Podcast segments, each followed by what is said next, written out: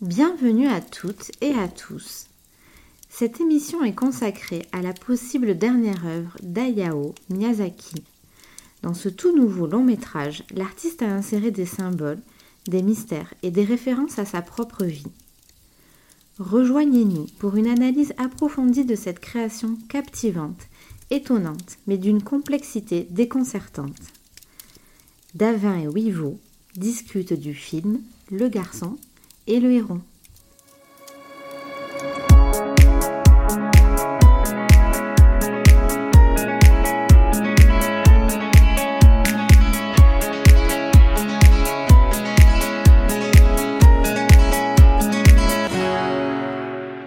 Bonjour, bonsoir, je suis Wivo, il est Davin, et on va parler de la dernière œuvre de Miyazaki, Le garçon et le héron. Mais tout d'abord, comment tu vas, Davin? Eh ben écoute, ça va très très bien. Après euh, deux émissions un peu, euh, un peu sombres, hein, il faut le dire, avec euh, l'aurore chaud et puis l'émission sur les IA qui vont euh, nous tuer, hein, très clairement, euh, très Ah oui, oui, rapidement. cool. Ça. là, ça, Ça, fait du bien. ça. Ça. fait du bien, je t'avoue, de retrouver du Ghibli, de retrouver un peu de poésie, Oui. de couleur, et donc de Miyazaki. Et alors, c'est Mm. peut-être moi, mais il me semblait, moi, que Miyazaki, en fait, il était à la retraite. donc ça m'a surpris. En fait, j'ai pas du tout suivi l'actualité du film. Euh, mais Ghibli, tu sais, il y a Oui. plusieurs réalisateurs qui travaillent euh, chez Ghibli, dont euh, son ça, fils, à Miyazaki. Oui, Goro, Miyaza- Goro Miyazaki. Voilà, ouais. et du coup, Ouais. bah là, quand j'ai appris que ce film-là, c'était vraiment un film que Miyazaki avait fait, déjà ça m'a surpris. Et donc ça fait plaisir, quoi. Oui, parce que ça, c'était un truc, il y a eu euh, aucune pub. Ah ouais? Et ça a été une. Je crois que. Bah euh, ouais, parce que quand il est sorti, j'étais un peu sur le cul, je savais pas du tout qu'en fait il allait sortir. Ouais, c'est vrai que j'étais. euh, Je suis passé à côté. ouais. J'ai un peu su au dernier moment, moi aussi, c'est vrai, ouais. Oui, voilà. Mais en fait, c'était volontaire. Et dis-toi qu'en France, on a eu quand même la bande-annonce qui arrivait un petit peu avant. Mhm. Euh, parce que nous, bah, du coup, il est sorti euh, le 17 octobre 2023, si je me trompe Mhm. pas. Alors qu'au Japon, il est sorti le 14 juillet 2023. Ah oui, aussi tôt, Ouais. ah oui. Du coup, on a eu très peu d'infos Ah, euh, entre ces deux dates. Et au Japon, c'était encore pire. Il n'y il y a même pas eu de bande-annonce. D'accord. Il a sorti le film comme ça, sans même prévenir qui que ce soit. Ok.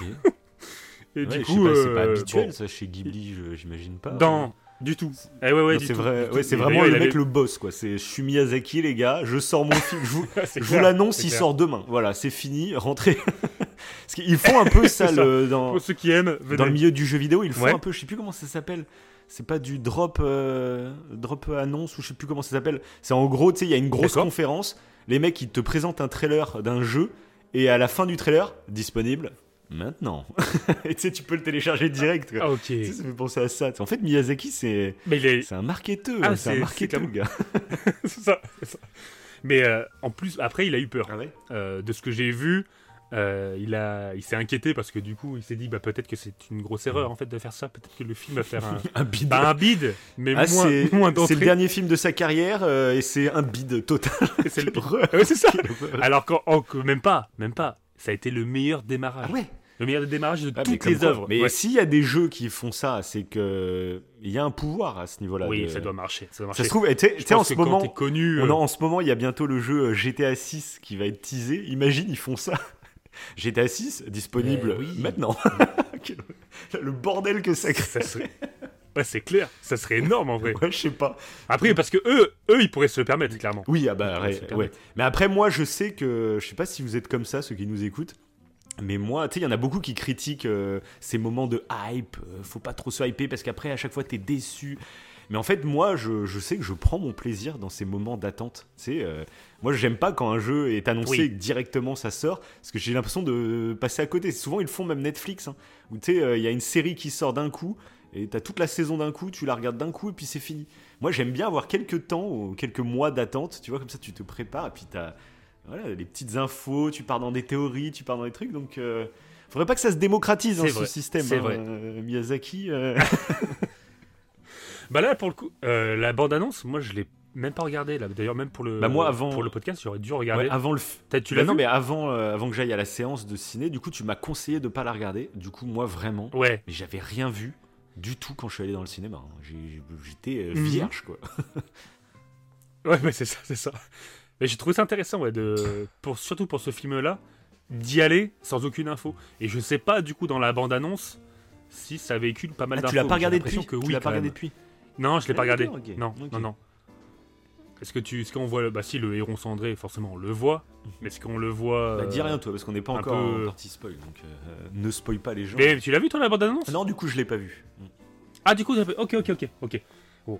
Après, voilà, bah, c'est pour ceux qui l'ont pas vu, euh, la bande-annonce, et qui n'ont pas vu le film, évidemment, parce que sinon, si vous avez vu le film, c'est pas grave.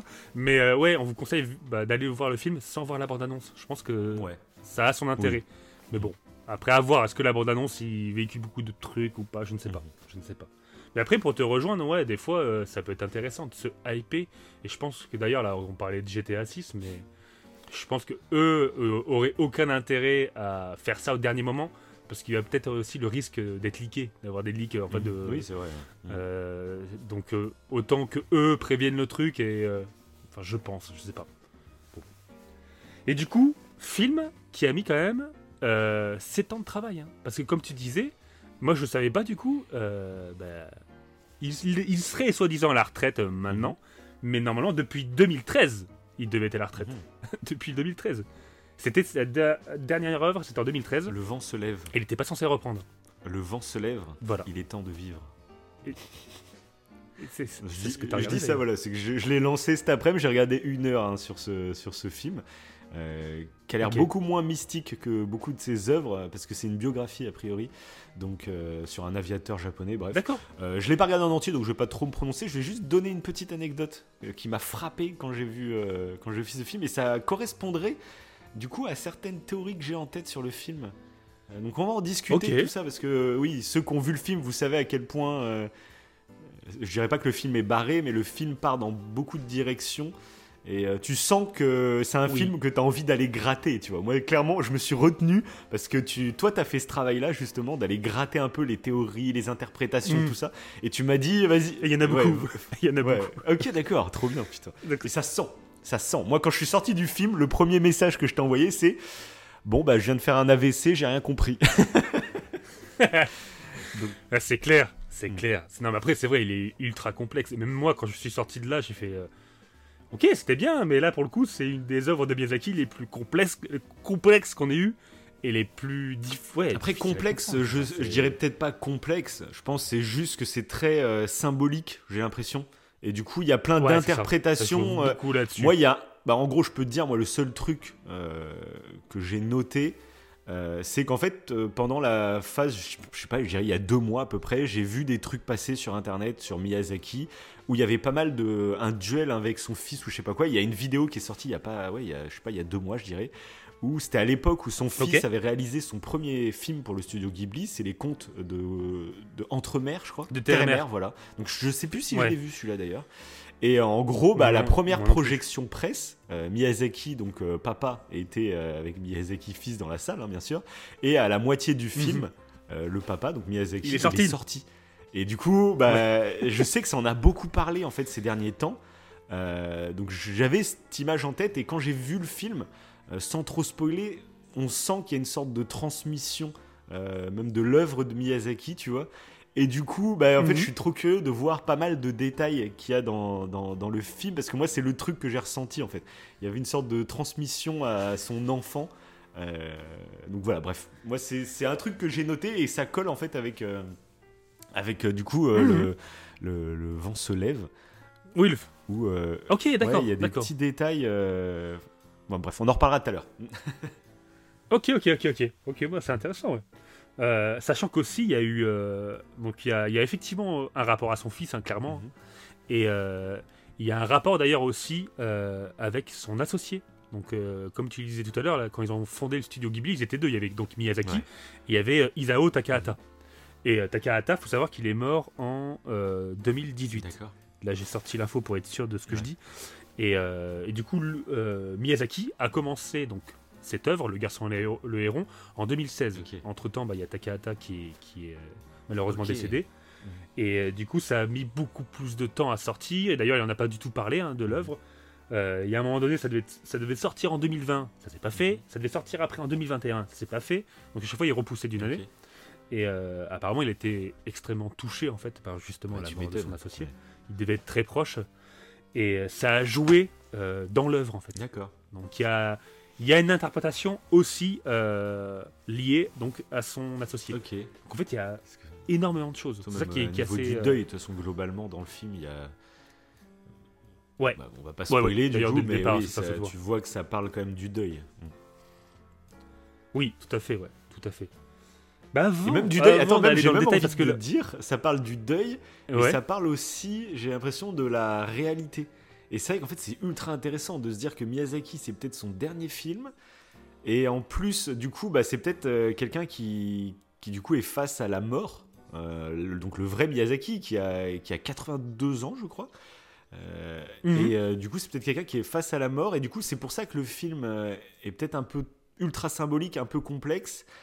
Euh, parce que peut-être, en fait, euh, je- enfin, moi, je sais pas si tu as vu le film un peu comme ça, mais j'ai eu l'impression, en fait, d'avoir euh, qu'est-ce qui se passe après la mort. Et tu sais, il y avait un délire un peu comme ça. Alors, je sais pas si ça va rejoindre des théories que tu vas nous présenter, mais du coup, moi, c'est ce que je me suis dit. Et que le film, en fait, le fait qu'il soit un peu complexe à appréhender au premier visionnage, je trouve que ça participe au fait que peut-être que ce qui se passe après la mort, en fait, ça dépasse l'entendement, ça dépasse ce qu'on ce qu'on peut imaginer. Donc, c'est normal qu'on soit perdu un peu. Bref, voilà. Ouais, c'est intéressant, c'est intéressant, ouais. Je suis curieux de savoir Après, si ça fait partie de tes théories, parce que là, je viens de l'avoir euh, Eh sur ouais. le coup, comme ça. Euh, le fait, ouais, mais- mais c'est- euh, alors, j'essaye aussi de me dédouaner sur le fait que, que j'ai pas tout compris au premier visionnage. Le mec, il trouve une explication Ouais, au fait oui, qu'il ait pas oui. compris. Ouais, mais c'est normal, c'est normal, c'est. euh, Non, après, je pense que c'est un film euh, qui vaut vraiment euh, le coup de le revoir une deuxième fois. Il y a une seconde lecture, Et clairement. je pense même que ça vaut le coup de le revoir euh, une deuxième fois, une fois que tu. Tu as analysé plus Mais sans parler de la- le film, je pense. Aussi, Ouais. mais ouais, mais même sans parler de la symbolique en fait qu'on voit à travers le film, euh, l'histoire en fait, le scénario vaut le coup, je Mhm. Oui, pense, euh, d'avoir cette seconde Même lecture. si y a que la, tu vois les choses ouais, la plupart des petites surprises, on va dire, je les, tu les sens quand même venir de très loin, quoi, quand même. Euh, on en parle en Mhm. partie spoil, Ok. bon, il y a des trucs que j'ai vu venir, mais direct, quoi. Ok, ok. Ouais. Oui, il y a certains trucs peut-être. Ouais, ok. Ok, Notamment liés au ok, feu. hein. Et- Euh, Il y a des trucs que tu vois venir quand même Oui, très, voilà, c'est ça. C'est ça Après, que tu je comprends pas. Oui. Tu sais, tu Ouais, vois ouais. venir le délire, mais tu saisis pas comment ça se fait, en fait, tu vois. Mais euh, tu... Voilà. J'en dirai pas plus. Ah, ça va être, ça va être- ouais, ça va être intéressant. Bah, D'ailleurs, euh, là, bah, scénario et, réalisa- et réalisation, c'est donc Miyazaki. Et à la musique, en espérant ne pas écorcher le nom, Mhm. c'est Joe Isachi. Et je trouve que les musiques, pour commencer à parler de notre avis sans spoiler évidemment, Ouais. je trouve que les musiques sont splendides. Oui. Et j'adore. Franchement, j'adore. Ouais, je- alors j'ai pas de Euh, thème en tête parce que je l'ai- euh, comme je l'ai vu qu'une fois, c'est vrai que c'est toujours compliqué de, de retenir des vrais thèmes. Je me suis pas refait la BO depuis, mais je sais que moi il y a, il y a beaucoup de musique d'ambiance que j'ai surkiffé parce que justement Ah, comme le oui. film en fait, il à des moments volontairement, je pense qu'il devient un peu euh, pas absurde, mais tu sais tu comprends pas ce qui est en train de se passer et du coup il y a une musique à un moment qui est un peu, je sais pas si c'est stressant ou si c'est et du coup en fait Mais ça m'a fait limite penser à Hans Zimmer, hein, moi, parfois. ok J'avais l'impression d'avoir une, une patte. euh, D'accord. alors, Peut-être pas de Hans Zimmer, mais il y avait certains sons, ju- genre juste la bande-annonce. Ouais. Si tu la réécoutes, t'as cette musique d'ambiance que, qui me fait penser. euh. Euh, bah, limite à Interstellar. D'accord, ah bah je, je- je- je- ok, mais moi je sais que pendant le film, ouais, il y, a- il y a une musique en particulier, c'est des, des petits à-coups là. Il y a un truc comme ça qui, à chaque fois qu'il se passe un truc un peu bizarre dans le film, et du coup, cette musique, je, je saurais même pas dire c'est quoi le sentiment que ça me développe, mais du coup, c'est tellement important. C'est pour ça que par exemple, dans nos, dans nos horror shows, etc., on rajoute des musiques, c'est que ça, ça dirige un peu l'inconscient des gens. Euh, une musique, en fait, te met dans une ambiance, et du coup, t'écoutes une histoire ou tu observes une histoire, et en fait, ton inconscient, il sait dans quel mood, en gros, tu dois être à ce moment-là de l'histoire. Et moi, cette musique, mais ça m'a marqué parce que c'est une musique, j'avais pas l'habitude de ressentir ce genre de choses. De... Je saurais même pas l'expliquer, tu vois, c'est ça qui est fou. C'est pas un stress, mais c'est. Il se passe quelque chose de bizarre. Et du coup, c'est normal de pas comprendre Ouais. ce qui se passe. Et je suis sûr qu'il fait. Et je sais pas si c'était d'ailleurs dans son habitude. euh, Bon, après, je, je ne suis pas un grand euh, aficionado euh, de toutes les œuvres de Miyazaki, mais même si j'aime beaucoup. Ouais. Mais je sais pas si ce genre de musique-là, il a l'habitude Bah là, ça m'a Parce particulièrement marqué. qu'effectivement, ouais. parfois, c'était un peu angoissant. hein. Il y a un côté un peu Ouais, angoissant. ouais. c'est vrai que c'est un film, euh, c'est pas de l'horreur hein, bien entendu, mais il y a quand même certaines scènes. Moi je me posais la question, parce qu'on se pose toujours la question sur les animés, on se dit que c'est souvent grand public. Euh, Oui. Mais là, déjà, ce, Bah, bah, cet oui, animé oui. par sa symbolisme, sa complexité, tu te dis, bon, un gamin, euh, c'est chaud. Et puis même, je trouve, il y a des scènes, je pense. Alors toi, ta fille, elle a 9-10 ans. Donc là, je pense que ça va. Oui, Mais euh, plus jeune, genre Eh ben, à tu vois, 5-6 oui. ans, il y a quand même des images, à mon avis, dans ce film qui peuvent vraiment terroriser un gamin, quoi. bah, c'est conseillé à partir de 7 ans, je crois. pense c'est... Euh, J'avais regardé. En dessous, euh, Euh, non, même 10 ans, même 7 ans ou 10 ans. Ah, je sais plus. Que je- Mais en dessous- oui, en dessous, de façon clairement. parce que je sais que j'avais regardé... des scènes choquantes. J'avais regardé une vidéo de Feldup Ouais. sur YouTube. Et euh, il parle, tu sais, il fait souvent des vidéos genre les, les traumas de nos enfances, etc. Et euh, il, Oui. il va chercher des trucs sur internet qui nous ont traumatisés quand on était gamin. Et il dit qu'il est super étonné, mais souvent, en fait, il y a des vidéos euh, qui font pas spécialement peur de base, mais c'est juste des humains euh, qui d'un coup, en fait, deviennent en pâte à modeler ou, tu sais, se déforment. Et euh, il se rend compte en fait avec les commentaires qu'il reçoit, parce que c'est les gens en gros qui lui disent bah ça ça m'a traumatisé, ça ça m'a traumatisé. Il se rend compte qu'il y a beaucoup de vidéos de personnes ou d'objets qui se déforment et que quand t'es gamin, euh, il doit se passer un truc dans ta tête euh, qui Ah, fait que ça, ça casse tes repères ou je sais pas quoi et ça a traumatisé beaucoup d'enfants. Et du coup dans ce dans ce Ghibli en particulier, je trouve qu'il y a des déformations qui sont même moi en tant qu'adulte, ça met un peu mal à l'aise. Donc je me dis putain un gamin. euh, Oui bah D'ailleurs, un truc très intéressant que tu, que tu dises ça, euh, c'est que euh, Miyazaki s'est différencié un petit peu de justement de Disney. Ouais. Disney, les- tous les animaux qu'on voit, et même les objets, euh, c'est généralement attendrissant, c'est à part les mignon. méchants. Mais tous les, Par les méchants. à part les méchants, ouais. Moi, je peux te dire, À part comment il s'appelle déjà? Dans le livre de la jungle, là, le Sher Khan, le, le tigre. Moi, c'était mon, mon traumatisme de gamin. Je sais pas si tu te rappelles, à la Ah fin, il compte. Je sais plus pourquoi, faudrait que je regarde ce film. Il compte, et sauf qu'il attaque avant la fin du décompte. Bah, ça, quand j'étais petit, j'étais obligé de me boucher les yeux. je pouvais pas voir cette scène. Ok, ok. Mais est-ce que c'était plus la personnalité en fait euh, de chacun ou c'était c'était son visage? Oui, c'est vrai, sa sûrement. Je, personnalité peut-être? je me rappelle même plus la tête qu'il a, tu vois. mais- Parce que parce que lui fait beaucoup de dessins euh, pour le coup d'animaux Ouais. Qui sont pas censés être mignons. Oui, alors que. Et là dans le film clairement c'est le cas. Enfin, il y a un moment au contraire c'est assez ambigu, c'est assez paradoxal. Ça paraît mignon mais en fin de compte ça l'est pas. Mais sinon genre le héron il est loin d'être mignon. euh, Souvent, ouais, euh, très souvent. Soit il est réaliste, Voilà. soit il est un peu effrayant. euh.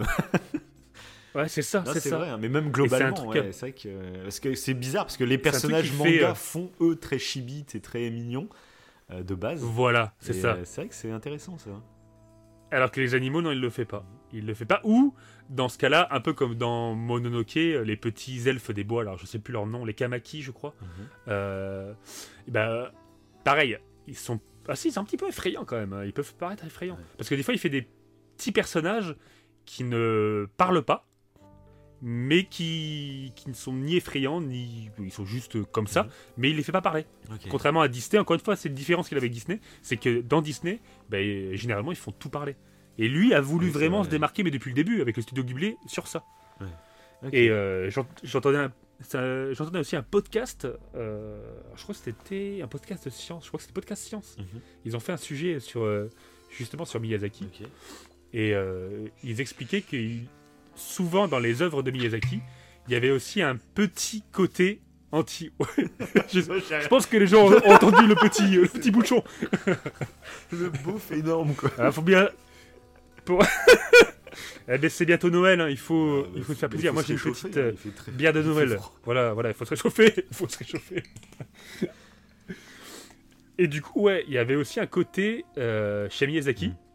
qu'on peut retrouver souvent anti-américanisme, Ouais. où il est euh, où critique, alors pas forcément les Américains, c'est là où il fait quoi. la nuance dans Mm. le podcast. Ouais, voilà, exactement. L'Occident et de par l'Occident, le côté un peu matérialiste. Genre Oui, dans le bah- voyage bah de ça, Chihiro. Voilà, j'allais dire Euh, quand les parents ils se transforment en, en cochons, c'est vraiment. En- mais c'est voilà. même pas l'Occident en fait, c'est plus le le, le Ah, capitalisme, le enfin, le cap- consumérisme, le consumérisme, Ouais, le si. fait de trop Ouais, consommer, voilà, exactement, consommer le consumérisme. outrance, quoi. Et d'ailleurs, bah, les, les, les cochons, euh, c'est ça fait partie dans les vidéos de Feldup des scènes qui ont marqué euh, les jeunes générations. Donc moi j'étais plus vieux quand le voyage de Shiro est sorti, donc ça m'a pas trauma. Mais les gamins de l'époque qui allaient voir euh, Shihiro, euh, voilà quoi, ça, c'est un peu trauma quand les parents se trompent. En plus c'est les parents, donc c'est les parents de. T'imagines toi ta gamine elle va voir Bah, ça. c'est ça qui, qui est traumatisant. Euh, ouais, c'est les parents qui se transforment Oui. en cochons, qui sont assez. euh, et puis c'est- c'est- tu t'y attends pas, quoi. De toute façon, généralement, les œuvres de Miyazaki, euh, C'est vrai, c'est vrai. c'est des, des très belles œuvres, mais c'est pas pour les petits. hein. Bah, globalement, là, euh, c'est vrai que je- là-bas, moi, j'ai commencé du coup Le vent se lève, donc c'est vraiment une biographie hein, d'un aviateur. euh, Il y a, je pense, que c'est pas du tout adapté pour, enfin, des enfants, ils vont se faire chier hein, globalement dedans. hein, euh, euh, et je trouve Mhm, que c'est ça en mhm. fait que j'aime bien moi avec la culture euh, animée au Japon. Euh, tu sais, on le dit souvent que les, les animés ici en France, euh, il y a, il y a quand même un, il y a un succès, mais chez les jeunes générations, mais il y, a, il y a beaucoup de gens qui sont bloqués, qui vont pas voir d'animé ni rien. Et là, tu te rends compte que Ouais. au Japon, tu as vraiment une culture. Donc, tu as des animés qui sont vraiment pour les gamins, mais euh, il y a des animés qui sont vraiment orientés full adulte. En fait, il n'y a même pas à se poser de questions. C'est on va faire une biographie, au lieu de prendre des acteurs en live action, on va, on va le faire en animé, basta. Et ça, je trouve ça fort, en fait. Hmm. Bah après, euh, une œuvre que on pourrait éventuellement conseiller pour les petits, en fait, euh, chez Miyazaki, ça serait Pompoko. Je t'en avais parlé, Et tu c'est sais, Miyazaki, Pompoko, parce euh, que j'ai. Je crois Ah, qu'il a fait, non, non, il a fait Porco. Rosso, lui. Et Pompoko, je crois pas que c'est lui. Hein. Et oui, c'est peut-être son C'est associé. ça, parce que sinon, euh, si. C'était Takahata. Chez Ghibli, euh, tu peux, euh, genre la sorcière Kiki ou je sais pas quoi, ça, c'est complètement pour les gamins. Il y a plein de, il y a des œuvres qui sont pour les gamins. Mais les C'est vrai, Miyazaki, c'est vrai. euh, attention, Ouais, hein. c'est vrai. c'est comme. euh, Oui, parce que même Porco Rosso, euh, c'est pas, c'est comme le vent se lève, je pense. hein. C'est un peu, ok, ouais. C'est pas violent ou quoi, mais c'est, à part que le, le personnage principal est un Mhm. porc, mais justement parce que il a un côté un peu américanisé. Donc je pense que c'est pour ça qu'il a dessiné en cochon. C'est- Il y, a- il y a ce côté-là. Et euh, mais pareil, c'est une C'est histoire. ça, faut pas confondre pilote, les euh, Miyazaki c'est- et les Ghibli. Hein. Miyazaki, il a quand même sa branche de films euh, qui sont C'est quand même généralement c'est plus vrai. sérieux. hein. Et même bah, son et associé, qui du sont coup, pas forcément moi, mon préféré Ouais. de tous les Ghibli, c'est même pas un Miyazaki. Alors c'est ultra personnel, mais moi j'en avais parlé, tu sais, on avait fait une émission spéciale animée. Moi, mon Ghibli préféré, enfin, je dirais même pas que c'est mon préféré, parce qu'il y a beaucoup de Ghibli euh, qui m'ont fait rêver, qui m'ont fait voyager, donc. Mais celui qui m'a le plus marqué, c'est le tombeau des îles Lucioles. Ah oui, le tombeau. Oui. qui est- mais vrai. ce film, tu le montres pas du tout à un gamin. Euh, vraiment, là, faut pas le montrer à un gamin, ce film. C'est très violent. Euh, pas euh, visuellement ou quoi, mais en termes d'émotion, je trouve Le tombeau des Lucioles. Euh, voilà, hein, c'est- pour moi, c'est un des films les plus tristes qui existent. euh, si j'avais à citer un. tombeau des. Si j'avais un top 3 des films tristes à conseiller, il serait dedans, je pense. hein, donc, euh, Bah, du coup, je regarde parce que le tombeau des Lucioles, est-ce que c'est bien euh, son associé qui l'a fait, c'est il me Takahata semble, ouais. Oui, c'est ça. ouais. Ouais, Oui, c'est ça. C'est c'est Takahata qui a fait la réalisation et qui a fait euh, le scénario. Ok, ouais. Ok. Ouais, ouais, ouais. Ok, ok. Et d'ailleurs, le- moi, je m'en rappelle pas du tout du des Ah, mais regarde-le toi, regarde-le toi. c'est- Mais je pense- film, je me euh, demande même, mm. je le connais de euh, parce qu'il est culte, Ouais. Mais je crois que Non. je crois que je l'ai jamais Ah, vu. mais alors là, tu te fais ça cette semaine, c'est incompréhensible. On avait fait une émission top des animés qui ont marqué notre vie. Et- Vous voyez, il ne suit pas, il ne Et suit pas pas, regardé. conseils. non, mais le tombeau des Lucioles, oui, C'est euh, je le recommande vraiment à tout le monde. C'est euh, en termes de message, en termes d'animation, en termes de traces qu'il va te laisser dans la tête. Ce, ce film, c'est Ok. magnifique, magnifique. En plus, tu l'avais, tu l'avais déjà dit. hein. Donc là, je te dis Mais c'est ça, et on va refaire un. Miyazaki- un Ghibli dans 4 ans et il fera. Ah, putain, le Lucioles, Il l'aura toujours pas vu. je, je crois que je l'ai jamais vu. hein. Je dirais la même chose. oh, ça a l'air d'être vraiment bien. Mais je crois que je l'ai pas vu, mais Donc je compte sur vous, les gens, pour je- je l'insulter dans regarderai. 4 ans. je le regarderai. non, bah après, bon, on verra. Euh, logiquement, du coup, Miyazaki, là, c'est. euh, bah, c'est fini. hein. Normalement. Ouais, euh, du coup, peut-être que son fils 82 ans, après, bah, je sais pas en quelle santé il est, parce que 82 ans, il y a encore moyen qu'il taffe quand même, quoi. Ça dépend en quelle santé il est, quoi. Mais euh, Oui, mais après, il, il le disait. Alors, je sais pas Mm. si je l'ai noté. Euh, Est-ce que je l'ai mis? Je En fait, en gros, moi, je l'ai pas noté, mais j'ai joué sur mes souvenirs de Wivo Cerveau. Je crois qu'il disait que pour faire un- une animation, euh, à l'époque, il prenait une minute. Pour faire une animation. Euh, une, anima- une animation, un dessin, je veux dire, pardon. Alors que maintenant, il prend 10 minutes. Ouais. C'est un truc du genre. Mhm. Donc, euh, il, prend, Après, il oui. prend 10 fois plus de temps Mais je maintenant. crois, moi, il me semble avoir vu que justement, en fait, il, euh, ça sera, le prochain, ça sera peut-être pas ce- lui à 100%, tu vois, comme là, il, enfin, il est pas à 100%, c'est pas, Ah, oui. qui dessine, hein. Ok. mais euh, il est déjà en train de, de taffer sur le- les prochains. Et au moins, il aura sa patte, même si euh, il aura moins d'importance, tu vois. Je pense qu'il aura quand même sa patte quelque part, quoi. Il chaperonne le truc, tu vois, après. euh. Bah d'ailleurs c'est le producteur hein, qui euh, qui souvent qui produit bah, du coup les le studio Ghibli. C'est lui qui commence à être inquiet euh, Ah bah. parce que Goro Miyazaki euh, il s'est un peu éloigné quand même euh, du, du, du st- style Ghibli. Euh, c'est du 3D hein, qu'il fait maintenant. Ah, quelle horreur. J'ai vu son troisième film, là.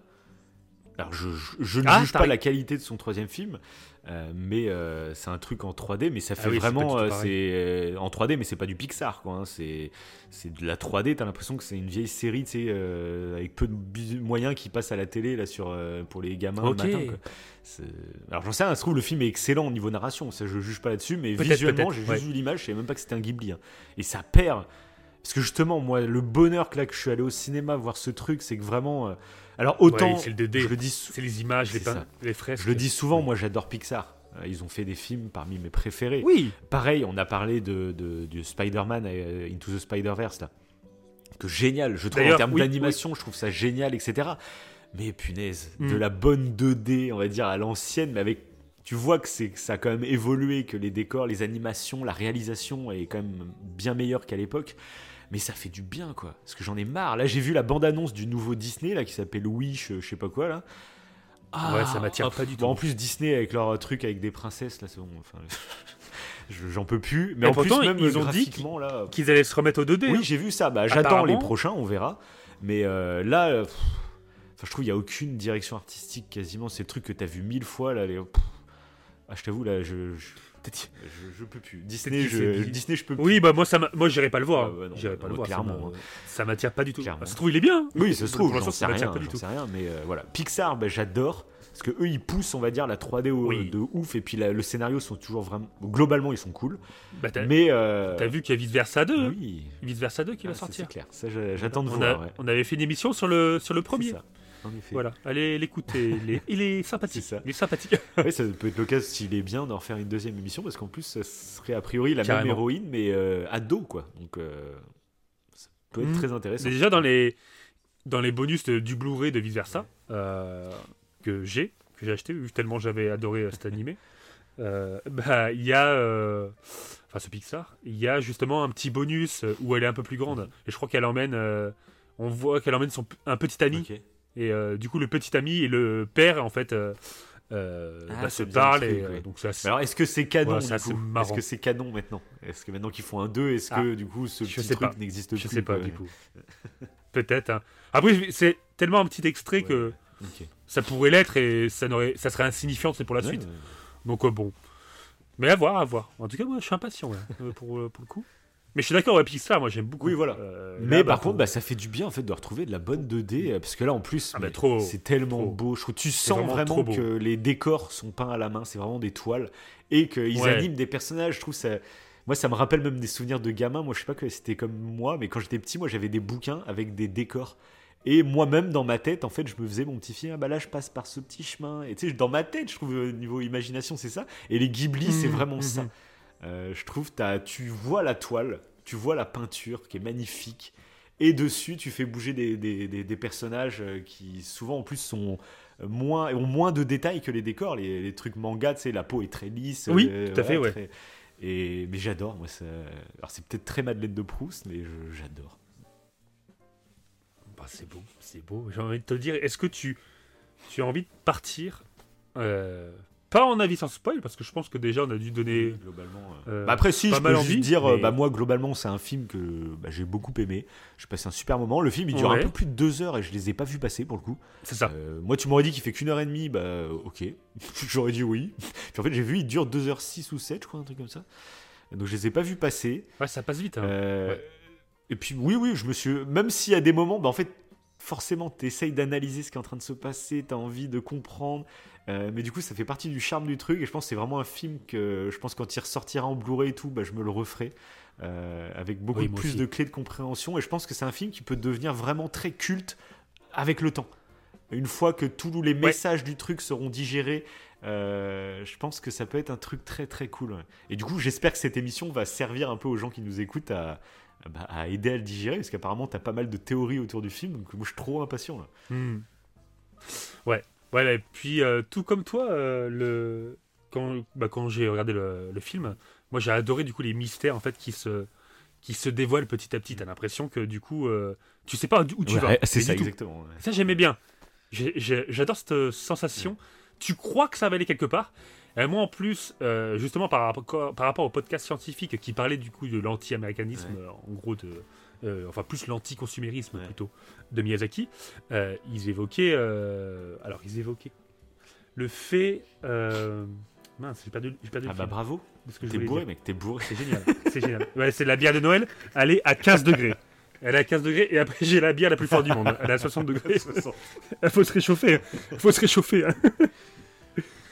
Et euh, oui, il parlait en fait d'un lien entre la science et l'environnement. Parce qu'on sait que Miyazaki fait beaucoup de, Oh, bah oui.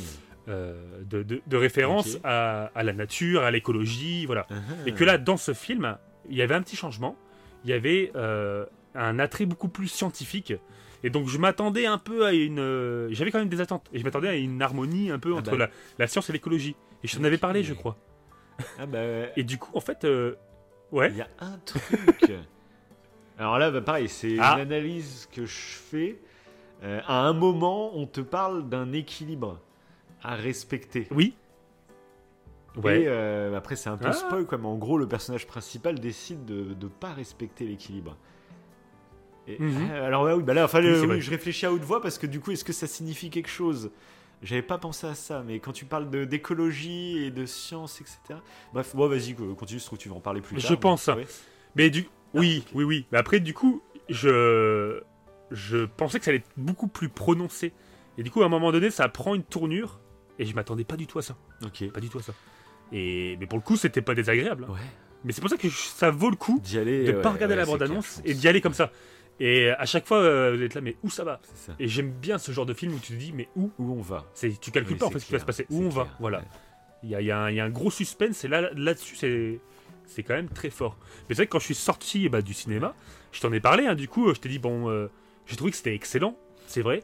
Mais après, euh, bon, euh, est-ce que ça vaut le coup d'en faire une émission C'est vrai, tu vois. Bah, si, clairement, c'est- euh, on aime en bien, fait, on si. aime bien faire les émissions où justement on décrypte des trucs et tout. Donc là, euh, pour moi, quand je suis sorti du film, justement, mais là, oui. quand je t'ai dit euh, j'ai fait un AVC, euh, j'ai rien compris. Bon, ça voulait pas dire que j'ai pas aimé. Au contraire, moi, je savais que. Tout à fait, Moi, tout je l'ai toujours oui. dit, j'adore les films où quand tu sors de la salle du cinéma, bah, c'est pas fini. Euh, Quand tu sors de la salle du cinéma, c'est que le début limite, Euh, parce que c'est un film que tu vas Mhm. aller rechercher pour euh, essayer de mieux le comprendre. Parce que des fois, il y a tout simplement, comme ce film paraît très symbolique, tu sens que bah, si tu t'as pas les références, en fait, tu peux passer à côté du truc. Et euh, donc là, rien que le fait de le rattacher Oui. à la carrière de Miyazaki en se disant que c'est son dernier film, tu peux penser, je pense, à plein ça. de liens. Mais après, pareil, il y a tout un travail sur le deuil qui est fait dans ce film parce que en rentrant tranquillement en partie spoil, hein, euh, il y a sa mère euh, au Oui, personnage qui meurt, tu vois, dès le début du film. Euh, et Ouais. je pense même que ça influence tout le personnage parce que c'est rare, je trouve, d'avoir un personnage. c'est le héros, c'est un gamin. Et je trouve que bah, enfin, on peut, oui, on peut rentrer vraiment en partie spoil. Moi, le truc qui m'a ultra surpris, euh, c'est que dès le début, euh, tu sais, il se fait frapper par ses les élèves à l'école. Oui. Et euh, il décide en fait, euh, je sais pas si c'est pas pour faire accuser les autres, c'est le- ou pour pas retourner à l'école. En gros, il décide de se de, de se foutre un coup. de Oui, c'est de frapper avec il une se pierre. frappe lui-même pour Oui, euh, il augmenter les dégâts Oui. qu'il s'est pris quoi. Et ça déjà j'ai fait oula oui, je fais le gamin où il va aussi ce gamin. ouais, noir. c'est qu'il est dark. ça, Euh, c'est là c'est enfin c'est un gamin normalement tu t'attends en plus dans les Ghibli c'est les gamins, c'est plein de valeurs, de bravoure ou je sais pas quoi. C'est toujours les héros. Là, tu fais oula, ça part direct dans un truc. euh, Oui, c'est très Mm. sombre. Ouais, ouais, c'est vrai, c'est vrai. De toute façon, dès le... oui, oui, clairement. De toute façon, dès le départ, euh, bah après, est... ouais, du coup, en spoilant, Bon, allez, on Euh, rentre en partie spoil là, maintenant. vas-y, vas-y, ouais, ouais. bon, quoi. en spoilant, qui est, du coup, euh, à la fin. Ah, carrément. Le temps spoil. Bon, alors la dernière clair scène, du coup. Ah oui, bah oui, oui. Ah oui. Bon, bah, vas-y, vas-y. Non, mais vas-y, est-ce que toi, ça t'a paru clair De quoi? Est-ce que ça ça t'a paru clair déjà, la fin? La fin, quand tu, quand tu comprends en fait que du coup, euh, bah, là où il y allait dans, la, dans cette fameuse tour, Ouais. euh, Bah, c'était un truc extraterrestre. Oui, bah du Ouais. coup, euh, si tu veux, euh, avant que tu donnes tes théories, etc., je vais te donner en version spoil mes interprétations globales. Mais ok, ok. Donc déjà, allez. Déjà, voilà. Non, mais ça peut être marrant, comme ça, toi, tu vas voir après Eh derrière. bien, je t'en donnerai celle aussi que j'avais avant de me renseigner. ouais. Voilà. Donc déjà, la première, donc c'est ce délire de Miyazaki, c'est son dernier film, etc. Et du coup, forcément, le, le grand-oncle du film, euh, le petit papy qu'on voit, euh, bah, tu sens qu'il incarne un peu Miyazaki, Oui. qui veut transmettre euh, ses œuvres, etc. Alors du coup, ce qui est assez intéressant, c'est que du coup, le héros décide de pas récupérer ses œuvres. Donc, euh, alors, est-ce qu'il parle de son fils ou est-ce qu'il parle de, de quelqu'un d'autre? Je ne sais pas. Mais du coup, il y a tout un truc qui est assez intéressant à ce niveau-là. Et ensuite, Bah, en- ensuite, après, Oui. euh, pour l'histoire globale du héros, je dirais que bah, c'est un gamin qui est un peu tourmenté, justement, comme on disait. Et j'ai l'impression que. Comment dire il va, il, va, il, va, il va être exposé à un univers qui est complètement. euh, complètement fou, mais qui va lui permettre en fait Oui. euh, bah, donc de rencontrer sa mère, de rencontrer tout ça, et en fait d'accepter peut-être la mort de sa mère à la fin. Euh, ce que je me suis dit, c'est qu'en gros, Ouais. euh, voilà, au lieu de, de, de- ce qui semble mieux en fait à la fin du film euh, qu'au début, comme s'il avait rangé un peu, euh, il n'a pas fait son deuil, mais un peu. Ouais, c'est vrai, Mm. c'est vrai. Bah, tu sais qu'il y a, il y a des. euh, alors, j'ai pas vérifié thème par thème, mais il y a des personnes qui pensent que justement, tu as toutes les étapes du deuil. Ah bah ouais, alors ça j'y avais Donc, ça pensé. rejoint ce que tu dis. Parce que ça, j'avoue qu'il y a beaucoup de films qui font ça. Ce procédé narratif, quand, tu, quand le, un des sujets principaux du film, c'est le deuil, bah, tu te rends compte en analysant que, que chaque étape ça. du film, en fait, c'est une phase du deuil. Alors, je me rappelle même plus combien il y en a, je me rappelle même plus, mais tu sais, il y a le, la colère, le pardon. Je crois qu'il y en a sept. ouais, tu commences par le déni. Et ça, euh, Très clairement. je oui. serais pas. euh, je serais pas étonné Non, de bah après, savoir je- que si tu analyses le film, Oui, il y a moyen d'avoir ces phases-là. ouais. Sept étapes du deuil. J'ai regardé pour euh, dire exactement. Ça va être assez intéressant. Mais après, je sais pas. Honnêtement, peut-être. hein. Est-ce que c'était aussi la volonté de Miyazaki de faire comme ça? Euh, Sûrement. Par contre, ta théorie sur le grand-oncle, mais clairement, ça c'est ressorti euh, de fou. Et ça serait vraiment. Là, pour le coup, c'est une théorie qui est quasi confirmée, dans le sens où ça serait. Et c'est même Goro Miyazaki, Ouais. donc le fils hein, de Hayao Miyazaki, qui a dit que pour lui, c'était un symbole. C'est que, euh, et tu l'as dit tout à l'heure, la fameuse scène où euh, Hayao Miyazaki, en fait, il quitte euh, la salle du cinéma parce qu'il déteste, euh, en gros, ce qu'a fait Goro. Alors, c'est pas qu'il déteste, mais c'est qu'il il aurait voulu qu'il fasse mieux. Il accepte pas du tout que son fils reprenne peut-être trait par trait ce qu'a fait son père. Et à la fin, quand Maito, du coup le personnage principal, décide de ne pas reprendre l'œuvre qu'on peut euh, comparer à une œuvre, Mhm. le fait de mettre les pierres en équilibre, Ouais. c'est un peu cet aspect-là. Ça veut dire qu'il il démontre à Goro que, ok, t'as décidé de faire autre chose, Ouais. de sortir un peu du studio Ghibli à travers du coup euh, l'animation un peu 3D, mais fais-le. Au contraire, euh, je suis content que tu le fasses, enfin, il n'y a pas de souci. Et c'est un peu cet esprit-là.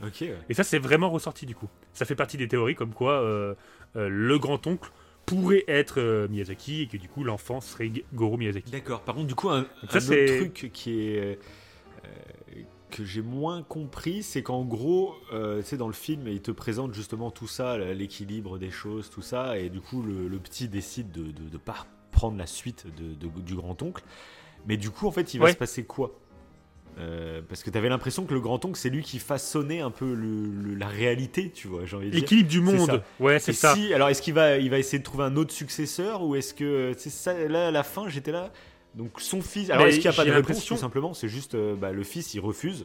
Et donc, on ne sait pas ce que va devenir. Peut-être un peu, oui. Remarque euh, l'avenir de Ghibli finalement. Euh, le fils décide de faire ce qu'il veut et puis tant mieux. C'est à toi de voir ta vie.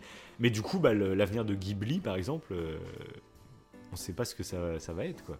Et donc remarque si ça peut être une idée de fin, euh, c'est peut-être le but de pas savoir ce que va devenir la réalité dans, dans, dans, dans le film. Peut-être, mais après, est-ce que à ce moment-là, parce que comme tu dis, moi, quand le grand-oncle dit que si l'équilibre euh, bah, est déséquilibré, que tout, tout se détruit, pour moi, c'était vraiment tous les mondes. Ouais, ouais. Est-ce qu'en fait, quand il disait ça, il parlait que du monde où il y a justement les perruches, euh, le royaume des perruches, etc. D'accord. Est-ce que c'est que ce monde-là? Peut-être que c'est que ce monde-là, et du coup, quand, euh, bah, quand Maito Ouais, décide là de partir, en fait, s'entrouve, ok, on bah, voit il- que ça se déchire, etc. Ouais, remarque, ouais. ouais, Hein, hein. Oui, non, c'est vrai, ouais. mais ah, donc je sais pas. Ah, je sais pas, mais c'est vrai que parce qu'on les voit après euh, être installés euh, en ville, je crois. Le petit Maito et, euh, et le père, il me semble. À la fin, Ah Il y a un tout petit extrait ouais, où ils sont pas. ils sont, ils- bah, il est sorti en fait de ce, de ce monde, Mhm. Euh, imaginaire ou non, et du coup il se retrouve, euh, je crois, en ville, il me semble. Ils sont revenus en Ah, ville. je sais même plus. ouais. Il me semble. Ok. Je sais plus semble. exactement. ouais. Par contre, faut en parler de, Et- de ce père. euh, Sa femme meurt et il sort avec la sœur de sa femme. Oui, c'est particulier, c'est quand tu quand tu le comprends à la fin. euh, Ah, mais moi, je l'avais compris ouais. avant la fin, du coup, mais du coup, ça m'a pas mal perturbé. Alors, parce que j'ai mis du temps à le comprendre en fait. J'ai pas comp- enfin, je l'ai compris avant la fin. Je sais plus à quel moment exactement du film, mais du coup, ça complexifie le truc parce que pareil, je reconnaissais plus qui était qui, parce que les deux femmes en plus se ressemblent. Euh, et du coup, Ouais, j'ai mélangé à moi. Alors, j'imagine que c'est voulu. C'est quoi ce choix? Alors, pareil, je me suis dit, est-ce que c'est un rapport avec la vie de Miyazaki? Euh, Le fait euh, de. enfin, cette relation entre le père et la sœur. Parce que là, c'est famille recomposée, Mm. mais d'une manière en plus assez bizarre. Donc, c'est. euh, Là, pareil, je me suis dit, Oui. est-ce que ça, ça représente quelque chose en particulier? Je ne savais pas. Non. Euh, enfin, du moins de moi, ce que j'ai trouvé. j'ai parlé à. Miyazaki. Non, non, a priori, c'était vraiment un choix. euh, Oui, c'est ça, que- c'est ça que j'allais dire d'ailleurs aussi, c'est que je pense que là, on a certaines théories qu'on va, euh, qu'on, qu'on est en train de, de dévoiler au reste du monde, mais je pense qu'il y en aura peut-être d'autres encore qui vont sortir au fur et Oui, à mesure. Là, avant de faire l'émission, j'ai regardé au dernier moment voir s'il n'y avait pas un petit truc qui était sorti, euh, mais, euh, mais non. Bah moi j'ai un truc, j'ai un truc que j'ai vu passer en rapport, bah du coup à ce que je te disais sur euh, Miyazaki, euh, des indices, euh, Ouais. comme quoi, et justement ça relie le film que j'ai vu euh, tantôt là. Euh, c'est Ok, ok. en gros, donc comme ça serait sa dernière œuvre, euh, bah, à l'intérieur de cette œuvre, eh ben, il y aurait plein d'indices cachés sur d'anciennes œuvres qu'il a fait, et que par exemple, bah, Ah, ça, oui. Ouais, oui. Le truc en équilibre, Mhm. et ben en fait, il y a 12 pièces, et la 13e, c'est qu'il est en train de mettre et qui crée le déséquilibre. Eh ben en fait, Miyazaki, il a fait 12 œuvres. Et là, c'est son 13e film. Ah C'est son 13e film. Ah oui, à ce, à ce- à ce point-là, Ouais. ok, int- intéressant. ouais. Et euh, du coup, il y avait ça. Et du coup, a priori, dans. Alors, pareil, j'ai pas tout analysé parce que j'ai vu, j'ai vu vite fait passer. hein. Moi, je, je me suis pas renseigné du tout sur le truc. Mais j'ai vu que, Ouais. bah, du coup, euh, ça disait. J'ai pas beaucoup d'exemples à part le truc de Mononoke. Tu sais, les petites bestioles rondes là et blanches là. Bah, il Oui. disait que ça faisait penser il aux, aux- aux créatures dans La Princesse Mononoke et. Et apparemment, dans le film, il y a ça, plein de clins d'œil à ses anciennes œuvres. Par exemple, les grands-mères, elles sont 7 et ça représenterait les 7 héroïnes de ces, euh, de ces 12 œuvres. Du coup, il y a 7 films où c'est une héroïne et les 7 grands-mères seraient les versions, on va dire, un peu plus âgées. euh, voilà. Et, Ouais, très intéressant. et l'autre truc. Mm. euh, Bah, après, et, il en a fait et plein. le truc que j'ai que remarqué moi-même, tu le, T'as le voyage de Shiro aussi. bah, bah attends, tu vas me dire Mais si t'as des- remarqué d'autres trucs, mais moi le truc, bah, j'ai lancé du coup Le vent se lève tout à l'heure, et dès le début du film, en fait, l'aviateur du coup, il, il- il pilote un avion, et l'avion en fait, très clairement, euh, c'est un avion un peu en forme d'oiseau, et il a le bec jaune, il a les- le bout des ailes bleues, c'est clairement le héron, mais très clairement, hein, c'est sûr. Et du coup, je me suis dit, putain, en fait, le héron. euh, bah, c'est un clin d'œil pour cette œuvre-là. Et du coup, je me dis, mais ça, il va y avoir des vidéos sur ce film où il va y avoir des clins d'œil pour toutes ces autres œuvres, mais dans tous les sens. Ça va être un délire. Parce que là, moi, ça m'a sauté aux yeux. Et je dis, putain, c'est une des premières fois. Généralement, quand tu regardes une œuvre et qu'il y a un clin d'œil, et ben en fait, c'est en regardant l'œuvre que tu dis, ah, ça, c'est limite du fan service, ça, ça me rappelle ça, ça, ça. Et là, c'est l'inverse.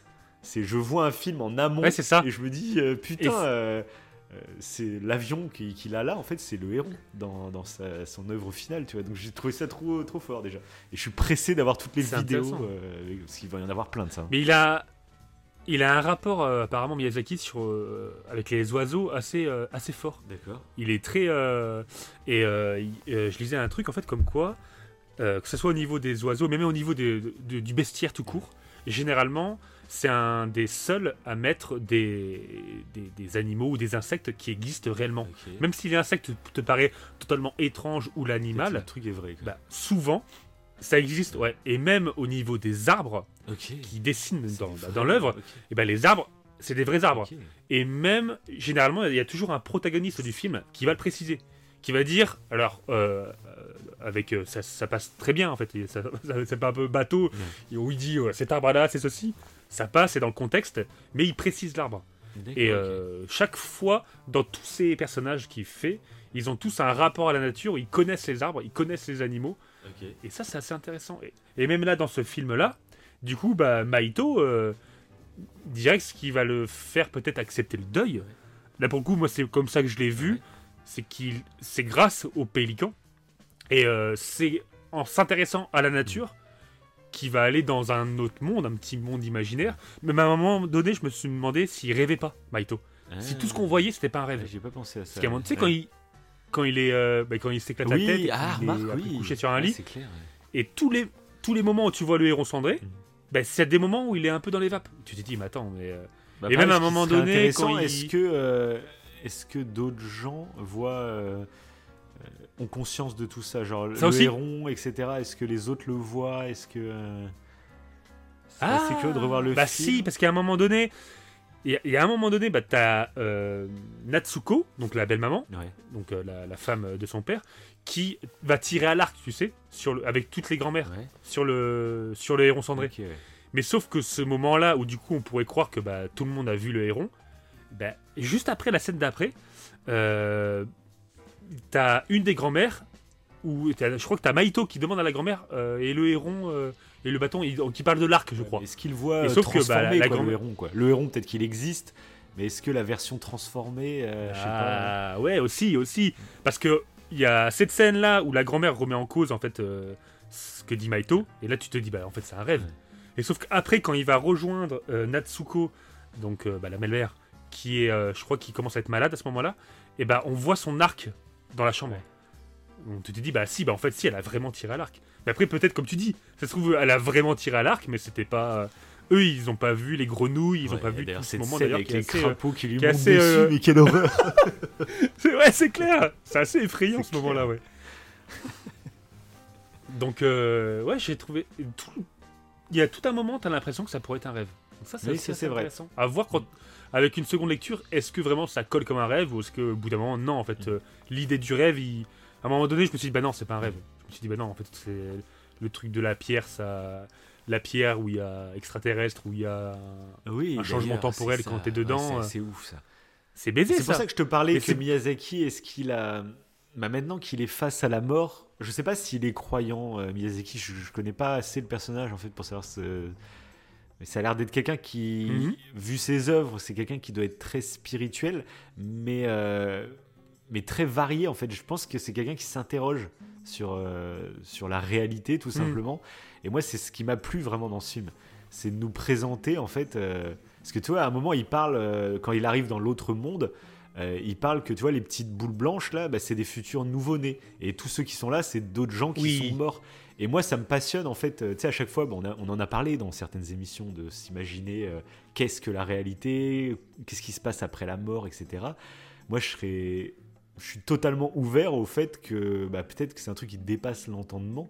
Euh, on essaye, nous, via notre prisme de réalité, euh, de ce qu'on ressent grâce à nos sens de la réalité, on essaye d'imaginer, tu vois, Mm. des trucs. Mais ça se trouve, c'est un autre délire qui est complètement euh, surréaliste. Oui, qu'on n'a jamais imaginé. Oui, oui, parce qu'on qui même pas, on oui, n'arrive même pas à l'imaginer parce qu'on, à chaque fois Ouais. qu'on qu'on se fait une projection, on, on essaye de le coller avec notre réalité, avec ce qu'on a l'impression de connaître de la réalité. Mais, euh, mais voilà. Et du coup, moi, c'est ce qui m'a plu dans le fait, en fait, de, de pas forcément tout comprendre dans ce film. C'est de me dire que justement, euh, il a été d'aller créer des mondes qui. Parce qu'à un moment, mais pareil, tu vois, là, je suis en train d'y penser en y réfléchissant. À un moment, euh, tu sais, quand il arrive dans l'autre monde, il, est, euh, il se fait projeter par les Oui. pélicans contre un portail et tout le bordel. On lui dit, faut pas rentrer dans ce portail, tout ça. On referme le portail et finalement, on n'y retourne jamais dans ce portail. Ouais, ouais. Mais même les morts, même les morts, tu les vois plus jamais. Oui, c'est. On C'est- te présente des trucs, mais il n'y a pas plus On te d'explications. lance un univers. c'est ça, ouais. Et voilà. Là, ça m'a fait bizarre aussi, ouais.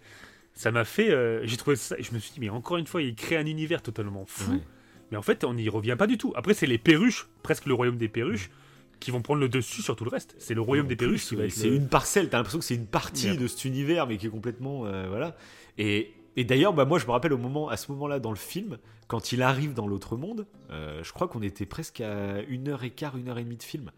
Et je me, je me rappelle, j'avais regardé mon portable à ce moment-là, puis je fais, mais euh, c'est quoi ce film en fait euh, Comment ça se fait qu'on. Parce qu'en plus, je pensais que ça durait genre une heure et demie, et je crois qu'on devait être à une heure et quart et quelques. Et du coup, je me suis dit, mais attends, on vient d'arriver dans le, le nouveau monde, euh, parce que dans les Ghibli, enfin dans les Miyazaki, on a souvent l'habitude, tu vois, genre Shihiro, etc. T'as une petite intro qui dure 10 minutes, et direct, t'es plongé dans une réalité totalement alternative. Euh, et là, je me suis dit, mais attends, mais le film Et là, ça prend vraiment le temps. C'est un truc de Ça ouf. prend vraiment le Je me temps. suis dit, comment il va, il va nous montrer ce monde aussi rapidement ou quoi? Et finalement, ouais, je pense que ça sert le truc parce que il y a plein de questions qui restent en suspense mais qui te poussent justement à te renseigner. Je pense que ça sert. euh, C'est un peu comme un Interstellar, Bah, un etc. truc, le fait d'être un peu perdu, je pense, en Mais trop, finissant le film, trop. te pousse à aller te renseigner. Moi, c'est typiquement les genres d'œuvres que je kiffe, quoi. Quand, quand vraiment. euh, Parce que je sais qu'il y en a plein qui, qui sont déçus de ce genre de truc, parce que je pense à une question d'ego. Euh, Genre, ils sortent à la fin du cinéma, ils ont pas les réponses, bah tu sais, c'est comme si on insultait leur intelligence ou je ne sais quoi, tu vois. Et moi, j'adore ces Mhm, œuvres qui mhm. n'hésitent pas à nous paumer et qu'on a besoin, tu vois, comme Mother, on en avait parlé pour Mother, on en a parlé pour Interstellar, on en a parlé pour plein Oui, de trucs. Mother, c'était l'exemple Oui, parfait. c'est ça. Ouais, c'est ouais. normal en fait à la fin de la première séance de pas avoir capté toutes les subtilités. C'est pas grave en fait. Faut pas le prendre pour soi. faut pas dire bah je- c'est de la merde. C'est vraiment de la merde. Parce que je pense. enfin, là j'ai pas été voir les critiques pour celui-là, mais j'imagine vu euh, ce genre d'œuvre, euh, on en avait parlé ouais, à l'époque dans Mother, etc. Je suis sûr ce film, tu vois, j'ai même pas été voir combien il a comme note sur Allociné ou sur euh, IMDb là, ou le truc comme ça. Euh, mais c'est- je crois qu'il est plutôt bien vu. ouais, hein, ça va, je crois. Ok, bon peut-être que oui. hein. Ouais, ouais, ouais. Mais du coup, c'est vrai que c'est. Moi, j'adore. Parce que moi, j'adore, de toute façon, les œuvres qui, une fois que t'as- tu sors du cinéma, bah, on te dit continue, ça continue. N'hésite pas à aller te renseigner euh, en plus, quoi. C'est trop bien, quoi. Bah après, ce qui fait que là, je pense. euh, ouais, quand même, je, je regarde là, 3,8 sur 5. Ok. Bon, Après, bonne c'est. Miyazaki. Oui, après, c'est Ouais, c'est quand même une bonne note. Mais il est connu. Donc tu te dis. Parce bon, que, genre, le, le vent se lève, dis, il a il a quand même un truc 4,1 derrière. je crois, sur Allociné. Comme je suis allé voir avant de le regarder, avant de le lancer, je voulais Ok. voir si, comment c'était à peu près noté. Et 4,1 il a. Mais après, pareil, c'est. Moi, je suis curieux, toi, là, on dit qu'il a 3,8. Je suis curieux de voir dans 2 Ah ou bah 3 tiens. ans euh, comment il va La- évoluer, quoi. la presse met 4,2 alors que les spectateurs sont à 3,8. Ok. On dirait que les spectateurs sont un peu, un peu moins. euh, Emballé. ouais. Bon, après, il y a beaucoup plus de votes hein, côté Ouais. spectateurs aussi. Non, et puis euh, à voir comment ça évolue dans le temps. C'est toujours pareil. C'est- Tu sais, il faut toujours se c'est méfier comme de la moi, et réaction en sortie Oui. de salle. euh. C'est ça. Mais comme moi, à chaud, quand je suis sorti du. Je t'ai pas dit, va le voir de suite. C'est vrai, c'est vrai. Je t'ai dit, Ouais. c'est une œuvre excellente, mais. Alors bon, que moi, je t'ai ouais, pas dit alors que moi, alors je, pense- que- je serais curieux de savoir si j'y avais été en premier, qu'est-ce que je t'aurais conseillé? Parce que moi, je sentais le potentiel en fait. Je dirais pas que j'étais euh, emballé de fou à la sortie du ciné, mais je sentais le potentiel et, et c'est le genre de truc que je kiffe moi généralement. Donc je pense que je t'aurais dit, euh, j'aurais été me renseigner, je pense, avant de te, te le conseiller à fond, je pense. Mais, euh, mais toi, c'est ce qui s'est passé. C'est que t'as été te renseigner et tu m'as dit, oh putain, Ah bah oui. si, on en fait une émission, mec. Mais tu vois, ouais, euh, là je vois, je viens de voir un avis qui rejoint ce que tu dis. Euh, j'ai presque honte de l'écrire, mais j'ai vécu ce film comme un supplice. Je ne suis pas du genre à casser. J'ai aimé la plus, plupart des. ouais, toujours plus, quoi. un supplice, quoi. C'est. Il te. Oui, non, mais. c'est N'importe quoi. Après, ok, enfin, je sais pas. Mais en plus, il te met. J'ai aimé donc la plupart des précédents Miyazaki. Donc je passe. Aucun divertissement, les personnages non humains sont moches. L'histoire part dans tous les sens. Et fraîchement, on est ressorti avec mon fils de 16 ans, dans le même état. On n'a rien compris, c'est fouillis. Le scé- scénario n'a quasiment aucun sens. Alors ça, ça Ouais. Ça n'a aucun sens. Non, non. tu prends le temps, il y a du sens. Après, t'aimes ou pas, ok, mais dire qu'il y a aucun sens, tu vois. Mais ça, c'est oui. typiquement, tu vois, le genre de sens. réaction de gens qui n'aiment pas euh, ne pas comprendre. Et du coup, s'ils ne comprennent pas, eh ben, c'est de la merde, en gros. Mais c'est Et pour ça que. Rien que. ri- Oui, alors c'est pour ça que rien que pour euh, le scénario, ça mérite une seconde lecture parce qu'en fait, on se rend compte que quand ils sont dans ce monde euh, de pierre, il y a un changement temporel, ça fait une boucle temporelle en fait. Ouais. Et Miyazaki d'ailleurs, il a jamais joué là-dedans, dans ce délire-là. Ouais. Et en fait, bah, on se rend compte que. euh, euh, je crois que c'est. euh, Ki... Kiriko, je crois que c'est la grand-mère. Euh, Ouais. qui suit en fait euh, Miyazaki euh, dans la tour, Ouais. et bah c'est elle qui chasse les euh, la baleine, je crois, enfin le poisson pour nourrir les morts. Ouais, exact, oui. Donc on sait qu'en fait la voilà. Et pareil, ce que tu disais que tu as vu venir, du coup la mère de, de Direct quand j'ai vu qu'il y avait une Miyazaki. femme avec des pouvoirs de feu. Et en plus, juste avant, je crois, juste maman. avant, il y a la scène où euh, tu te rends compte que, que la femme qui aide le héros, bah, c'est la, la mamie qui est rentrée avec lui, euh, C'est ça. plus jeune. Dès que j'ai vu l'autre avec les flammes et tout, et tu sens qu'il y a un petit truc mystérieux, j'ai fait oh là là, ça c'est sa mère. Parce qu'en plus, il nous parle vite fait avant que sa mère, elle a voulu chercher son oncle à l'intérieur et qu'elle a disparu pendant quelques jours et elle est réapparue euh, comme si de rien n'était, etc. J'ai fait bon, ok. Oui. Euh, direct que j'ai cramé que c'était elle, mais pareil, j'ai cramé que c'était elle, mais je savais pas euh, pourquoi, le pourquoi du comment. Ouais, le quoi, pourquoi euh, du comment. passe. Ouais, c'est ça. Mais c'est pas ça que ça reste intéressant parce que et du coup, s'il y a il y a que la lignée de Maito, il y a que le euh, c'est ceux qui ont le même sang qui peuvent rentrer dans la pierre. Il le précise à mon moment dans le Même film. la grand-mère là, c'est le même ça veut dire sang Pour moi, c'était une sorte de servante. Et c'est le même sang. Ah ouais, ok, d'accord. Ok. Ouais, bah apparemment ça euh, fait partie de la famille. Parce que euh, je crois que c'est le grand-oncle qui le précise. D'accord, ok. Ah, est-ce qu'il le précise pour lui Ah, après j'ai un doute. Est-ce qu'il le précise pour lui, pour, pour l'équilibre? Ou est-ce que c'est pour tous ceux qui peuvent rentrer dans le monde? Ouais, ça, j'ai pas fait gaffe. Du coup, j'ai un doute. J'ai pas fait gaffe, ça, ouais. Et euh, d'ailleurs, il y a une scène que j'ai trouvée assez, euh, assez particulière à un moment donné, parce que du coup, je disais que les animaux euh, chez Miyazaki, généralement, ils font un peu peur, comme le héron cendré, là, quand il a son nez qui dépasse. Oui, quand il se transforme en mi-humain, il est horrible. Je sais que c'est que ce délire. Et apparemment, clair, apparemment dans la dans la version euh, américaine, c'est Robert Pattinson qui fait le héron. Voilà.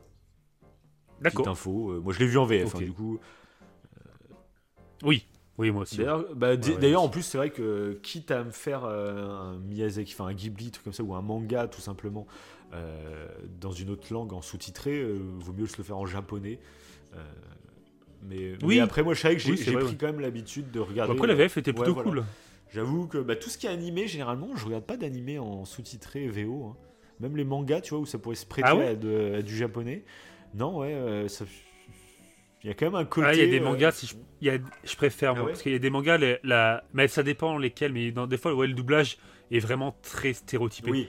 Et euh, tu sais, parce ouais, que au niveau des émotions, c'est ultra appuyé et Bah, tout. souvent, bah, moi, je Donc limite, que- ça passe mieux en ça, japonais. Moi, ouais. je sais que dans, par exemple, dans Dragon Ball Z, euh, surtout Dragon Ball, euh, tu sens qu'à l'époque, il n'y avait aucune culture manga. Et du coup, euh, bah, quand euh, TF1, etc., pour le Club Dorothée et tout, ils avaient racheté les droits de Dragon Ball, bah, c'était en mode, bah, c'est pour les enfants. Et du coup, tu sens que c'est doublé comme un truc pour enfants. Sauf que Dragon Ball va aller chercher après. Alors, c'est plus dans Dragon Ball Z. Dragon Ball, ça reste assez enfantin et Goku qui est petit. Mais Dragon Ball Z, après, devient Mm. beaucoup plus sérieux. Euh, et c'est peut-être ce qui fait le charme aussi. C'est des sujets ultra sérieux. Pourtant, il y a une ambiance un peu euh, enfantine à plein de moments. Et d'autres moments où ça part dans un truc très grave. Mais euh, c'est vrai que des fois, ça peut rebuter au premier abord. hein, parce que tu sens. T'as l'impression vraiment de regarder un truc pour gamin, quoi. Alors que Dragon Ball Z, ça. C'est adapté vraiment à tout public. hein. Mais euh, c'est Ok, vrai que le ouais, doublage au début, surtout. Mais après, ça s'est arrangé quand même. Parce que là, j'ai pas été choqué. J'ai pas senti qu'il y avait une volonté de faire euh, des expressions de ouf ou je sais pas quoi. euh. Mais, je, mais je trouve que pour le coup, dans euh, mais tout ce qui concerne Ghibli, ça va. Ouais. La VF, j'ai jamais trop, ouais, j'ai jamais trop trouvé que c'était poussif au niveau. Ouais, ouais, c'est plus les choses. Peut-être certains personnages encore. Ouais. Donc bon. J'aurais été curieux du coup de voir coup, le héron, parce que c'est vrai que le, le héron est quand même globalement un peu clownesque. Euh, mais bon, je pense que. Oui, voilà. Peut-être que lui, ça aurait été appuyé. Peut-être. Mais ça passe. Si c'est qu'un seul personnage, tu vois, tu te dis, bon, ça fait partie du euh, euh, de cet archétype-là Oui, de sûr, personnage, oui, oui. ça passerait. Mais ça, là, ça allait même. euh, ouais, ouais. Et du coup, il y a une scène ouais, où, euh, bah, avec les perruches, justement, où à un moment donné, les perruches arrivent à capturer justement bah, la, la mère de Maito, ça on le saura du coup vers la fin, et du coup Maito. Et on voit bah, Maito qui est, qui est attaché, je crois, dans une salle un peu lugubre. Et là, il y a un contraste, je trouve, entre la perruche qui a une tête mignonne pour le coup, qui a des couteaux dans les mains, et le décor, euh, la fresque de, de peinture, qui est ultra glauque, avec des, des morceaux de viande et tout. Je me suis dit, mais il n'y a pas la mère de Maito quand même. Là. Je me dis, je crois qu'elle a été déjà mangée. Oui, je fais, ça là, va. ça, Non, ça mais- part, Mais ça part en couille. D'ailleurs, tout ce délire avec les perruches là. Bah, Pareil, je sais pas, est-ce qu'il y a une symbolique derrière ou quoi, je, je sais pas du tout. Non. Ouais, enfin. Bon, pas là, de ce que je sais, moi, encore une fois, ouais, voilà. Le mec est Quand je dis non, c'est pas qu'il n'y a pas de symbolique. Non, non, voilà. C'est que, je, à ma connaissance, je devrais dire. ouais. À ma connaissance, il y en a Mais du pas. coup, j'ai trouvé ça ultra intéressant ces perruches parce que elles restent mignonnes en fait globalement, mais tu sens qu'il y a un truc bizarre et qui les rend un peu terrifiantes. Alors que quand tu les, tu vois juste en photo, tu dis bon, bah, elles sont mignonnes. Et ça aussi, c'est intéressant ça. C'est de garder. tu- Il y a un changement physique, genre elles sont beaucoup plus enflées et quoi, donc il y a un truc bizarre. Mais elles sont pas euh, en mode euh, ultra vénère, tu vois, genre le- le- les, les pélicans ou le, ou le héron sont beaucoup plus réalistes Oui. et beaucoup plus flippants Tout à fait, ouais. que les, les perruches, je sais pas, il y a un côté. euh, je sais pas Bah, mascotte un peu. Ça fait des petites mascottes un petit Ouais, peu. qui pourtant sont assez des terrifiantes. petites en fait, le peluches. des petites ouais, peluches. Mais oui. Comme elles sont pas Bah, normales. quand elles emmènent Maito dans la, dans la maison. hein. Clairement. Cette scène, elle est énorme, je trouve. Quand ils sont, ils font genre, oui, oui, allez là ta mère. Je crois que c'est ça, ouais. Allez là ta mère. couteaux Allez sur la table. Allonge-toi sur la table. ça n'a aucun sens. C'est ça. Et du coup, Et ben, est-ce qu'il n'y aurait pas un sens? Parce que j'essaie de chercher le sens écologique qu'il y a dans cette Ouais. œuvre. Parce que généralement, il y en a un dans, euh, chez Miyazaki. Et là, à part que peut-être le garçon, euh, ce qui fait qu'il accepte le deuil, c'est qu'il s'intéresse à la nature et au héron cendré. Peut-être qu'il y a un petit peu de ça. Mais du coup, est-ce que les perruches, il n'y aurait pas un peu un aspect euh, anti. euh, un peu un côté vegan? Est-ce qu'il n'a pas voulu faire un truc par rapport à ça? pas. Je sais pas. Ouais, moi je sais pas parce que moi Parce- ce que j'ai là tu vois en y réfléchissant, ce que je me dirais c'est qu'il y a tout ce travail de l'équilibre et... et justement je pense que les perruches elles expliquent qu'elles mangent les humains. Je crois qu'à un moment ils disent elles mangent les humains pour une raison, pour l'équilibre justement. Et, et c'est intéressant de se dire que nous Bah, dans notre c'est- monde euh, il est équilibré. Enfin, Oui. Il y a le règne animal etc. C'est cet équilibre là. Mais l'équilibre, en fait, c'est pas, euh, c'est pas un truc euh, universel dans tous les mondes. L'équilibre peut présenter d'autres formes dans d'autres mondes, en fait. Et dans ce monde-là, pour qu'il y ait l'équilibre, il faut que les perruches elles aient évolué de cette manière-là. Euh, Ah, je me rappelle pas de ça, ouais. Ok, non, mais j'en sais rien. Peut je être je- intéressant, je ouais. développe sur ce qu'à un moment il dit. Je crois qu'il y a une petite phrase Mais- qui dit. euh, Bah si, bah il y a, bah, il y a ça, si, y a ce, qu'on- ce que tu dis là, on le retrouve avec euh, les pélicans. ouais. Quand Maito euh, aide un pélican qui est blessé Ouais. à cause euh, bah, de sa mère qui, qui, a, qui a brûlé les Oui. pélicans parce que les pélicans mangeaient les bébés. Genre sauf que le pélican dit. Ouais, voilà. Et sauf que le pélican dit, mais en fait, on est obligé, bah oui. nous. On a été emmené dans ce monde et on n'a que ça à manger. On n'a pas le choix. Et ça, je trouve tellement, c'est- tellement la justesse de Miyazaki Ouais. de faire un truc qui, du coup, là, le gosse, il se dit, bah en fait, non, c'est pas des méchants. Oui, bah, exact. C'est juste. Alors qu'ils. Bah, c'est un peu l'équilibre. C'est l'équilibre. Ouais. Ils n'ont pas le choix. Il faut qu'ils ils ont que ça à manger. Et du coup, tu vois que les pélicans, au début où ils pourraient être méchants, bah, en fait, ils le sont pas. Ils n'ont pas le choix. Oui, bien sûr, ouais. Et euh, Alors qu'ils sont présentés totalement, en bah, non euh, manichéen. Parce que tu vois, ils l'attaquent euh, quand il arrive. ouais, Et même ils sont, vrai, ils ont un vrai. côté très réaliste. Tu vois, en plus ce, ce pélican là qui est blessé là, il est tout boursouflé, tout euh, bah, moitié brûlé du coup par la oui, il mer. saigne en plus et tout. Ouais, ouais, ouais. Assez terrifiant, mais euh, ouais, on te fait comprendre que bah non. euh, Mais ça, j'aime trop. Je trouve que ce petit détail-là, je le trouve excellent. Parce ça, que c'est tout le côté non manichéen de toutes les œuvres de Miyazaki. C'est que, Ouais, bah, en fait, euh, il y a une explication. Ouais, Et souvent, dans ces, ces trucs écologiques, euh, enfin, ces, ces valeurs écologiques qu'il présente dans ses œuvres, elles sont généralement à chaque fois. euh, bah, c'est jamais manichéen en fait. Il, a- il utilise un peu bah, les yokai, un peu les, les- vrai. C'est les les, yokai. euh, la fantaisie, un peu. Ouais, la culture un peu japonaise, mais. euh, Ouais, mais c'était il y a toujours un- le même truc dans comme- Mononoke, je me rappelle. euh, On avait fait une émission dessus, de toute façon, donc je me rappelle qu'on en avait parlé de ce truc-là, justement. Parce que Mononoke est très surprenant. prend pas parti. Moi, dans, dans mon imaginaire de mes souvenirs de Mononoke, avant de revoir le film pour l'émission, je me rappelle que pour moi, c'était une fable écologique. Et en fait, quand tu regardes Mononoke, tu te rends compte que c'est beaucoup plus nuancé que juste écologique, en fait. Et que la technologie a toute sa place, en fait. euh, J'avais trouvé ça très fort pour le coup. Et, euh, et donc là, ouais, c'est Ah, mais ça qui est bon. Mais, euh, et d'ailleurs, Miyazaki euh, euh, disait que tous les personnages qu'il a fait en fait dans ses œuvres ou tous les univers qu'il a fait, c'est parce que du coup j'ai- je l'ai interviewé hein, pour Bah, faire l'émission. Voilà, je-. C'est vrai que je l'ai pas précisé. Je l'ai pas précisé. Attends, bah, il arrive. il arrive. Mais il disait que en fait tous les toutes les œuvres qu'il a faites pour lui, c'est toi tu, tu sais tu précisais qu'il y avait un côté spirituel dans ses œuvres. Et c'est vrai. hein. multi. Et, Et euh, t'arrives pas à le cerner exactement, c'est qu'il s'inspire de plein de Oui. spiritualités. euh, ouais. Mais oui, voilà, tout à fait. Et souvent, ce qu'il mettait dans ses films, c'était un idéal de personnage. Le personnage principal, c'était un idéal que lui-même Mhm. voulait se rapprocher. Il aurait aimé être comme les personnages qu'il qu'il présente. Ok. À part, Pour celui-là. bon ça il l'a pas dit. Part, mais oui, ça par contre il pas dit. Mais je pense, C'est son fils. c'est au vu des théories- en fait, c'est- Justement, c'est la première fois Non. que c'est pas lui le héros, quoi. C'est c'est son fils. c'est, bah, dans une autre théorie, Maito, ce n'est pas son fils, D'accord. c'est Hayao Miyazaki lui-même. D'accord. Qui présente ça comme si c'était. euh, apparemment oui. Il faut, faut faire le show. Et euh, il, faut faire, il faut faire le show, il faut faire le show. Ouais, ça serait lui-même. Et là, c'est assez fou. Parce que euh, le père. Il y a un moment donné, bah, le père euh, de Maito dans le film, il est. euh, on voit qu'il s'occupe d'un truc d'aéronautique. Mais ça va pas plus loin. Moi, je pensais qu'il allait avoir un délire sur les avions et tout. euh. Ouais. T'as des scènes, des fois, elles sont là, et tu sais pas pourquoi. Bah, comme les morts, on disait que les scènes. Il y a un univers qu'on nous présente, et après, c'est plus là. Et on n'en parle Ouais. plus. Et pareil, bah, la scène de l'aéronautique, je me suis dit, ah, ça va être là, le rapport entre la science et l'écologie, dans mes attentes. hein. Mais non, en fait, euh, ce qu'on voit sur l'aéronautique, il n'y a plus rien après. Sauf que si, euh, le père de Miyazaki travaille dans l'aéronautique. D'où là, même il a euh, créé- l'autobiographie, euh, D'où cette scène. biographie, Le vent se lève et tout. C'est qu'il a baigné là-dedans euh, depuis le début alors. C'est ça. C'est ça. Et là, c'est vraiment une référence à ça. C'est pour ça qu'il- de appuie là-dedans. Et euh, c'est allé plus loin parce qu'apparemment l'œuvre euh, du coup que Mais- Miyazaki a Ouais. faite. Et c'est c'est pareil. Est-ce qu'il a, il a pas perdu sa mère par exemple? Non, du tout. Alors je me suis renseigné du coup euh, pour savoir parce que c'était pas forcément précisé dans la théorie, donc je suis allé un peu scruter sa bio. Et non. Alors ce qui est intéressant, c'est que donc sa mère est, est décédée euh, bien. Alors si, il y a un truc qui s'est passé, c'est que effectivement Miyazaki a vécu les bombardements américains. Parce que du coup, il est né, il est né en Japon- 41, c'est ça Miyazaki. C'est ça. C'était vraiment le début. Il a, ouais. il a vécu, il a vécu ça. Donc la scène du début, ça il l'a vécu. Et il a vécu le fait de devoir déménager pour aller en campagne. Ouais. Euh, après, dans sa famille, il n'y a pas eu de décès. Ah ouais.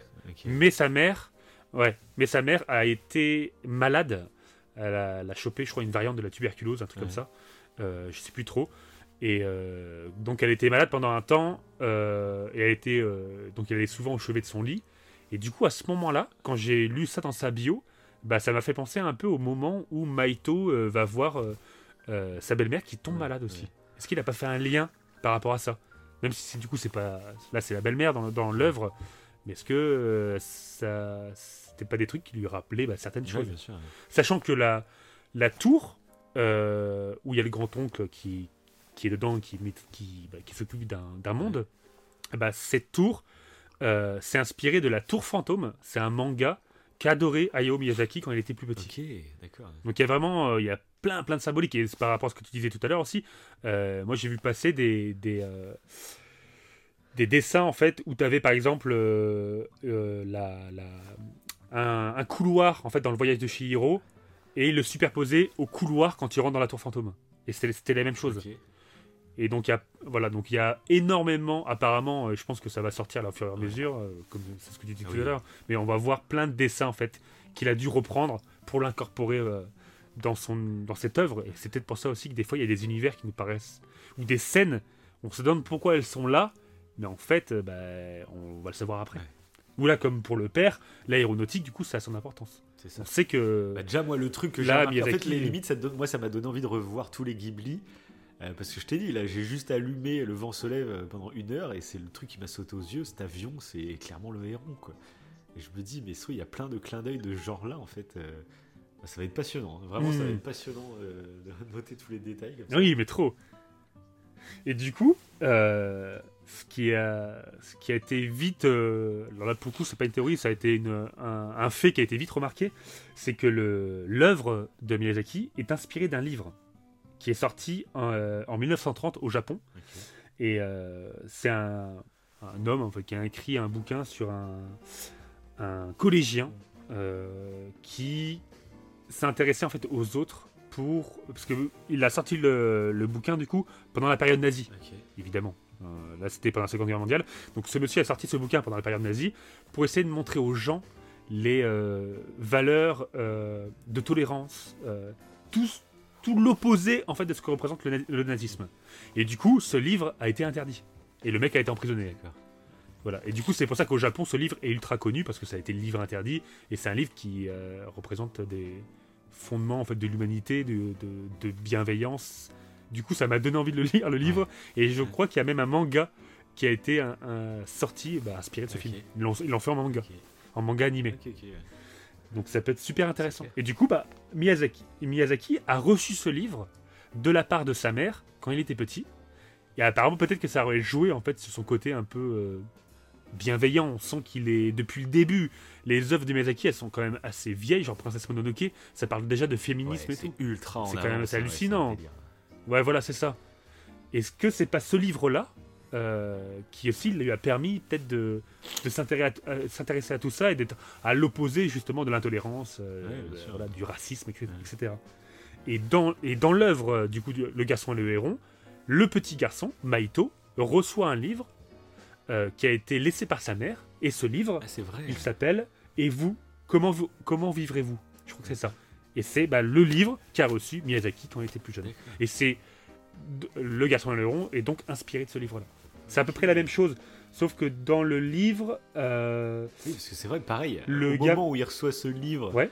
Euh, tu te dis que ça va. Il commence- Généralement, dans n'importe quel film, quand le héros il reçoit un livre, il va... c'est un livre qui va avoir une putain d'importance dans la suite du récit. Et là, oui, finalement, alors que là, euh, pas du tout. il reçoit, c'est le clin d'œil. quoi. C'est Le mec s'est fait plaisir euh, Ouais. sur son film. Ça se trouve, même, il y a des trucs que seul lui va comprendre dans ce film. Ça, je trouve ça Peut-être. Il y a des trucs que nous, on essaye d'interpréter parce que, par rapport à ce qu'on connaît de lui.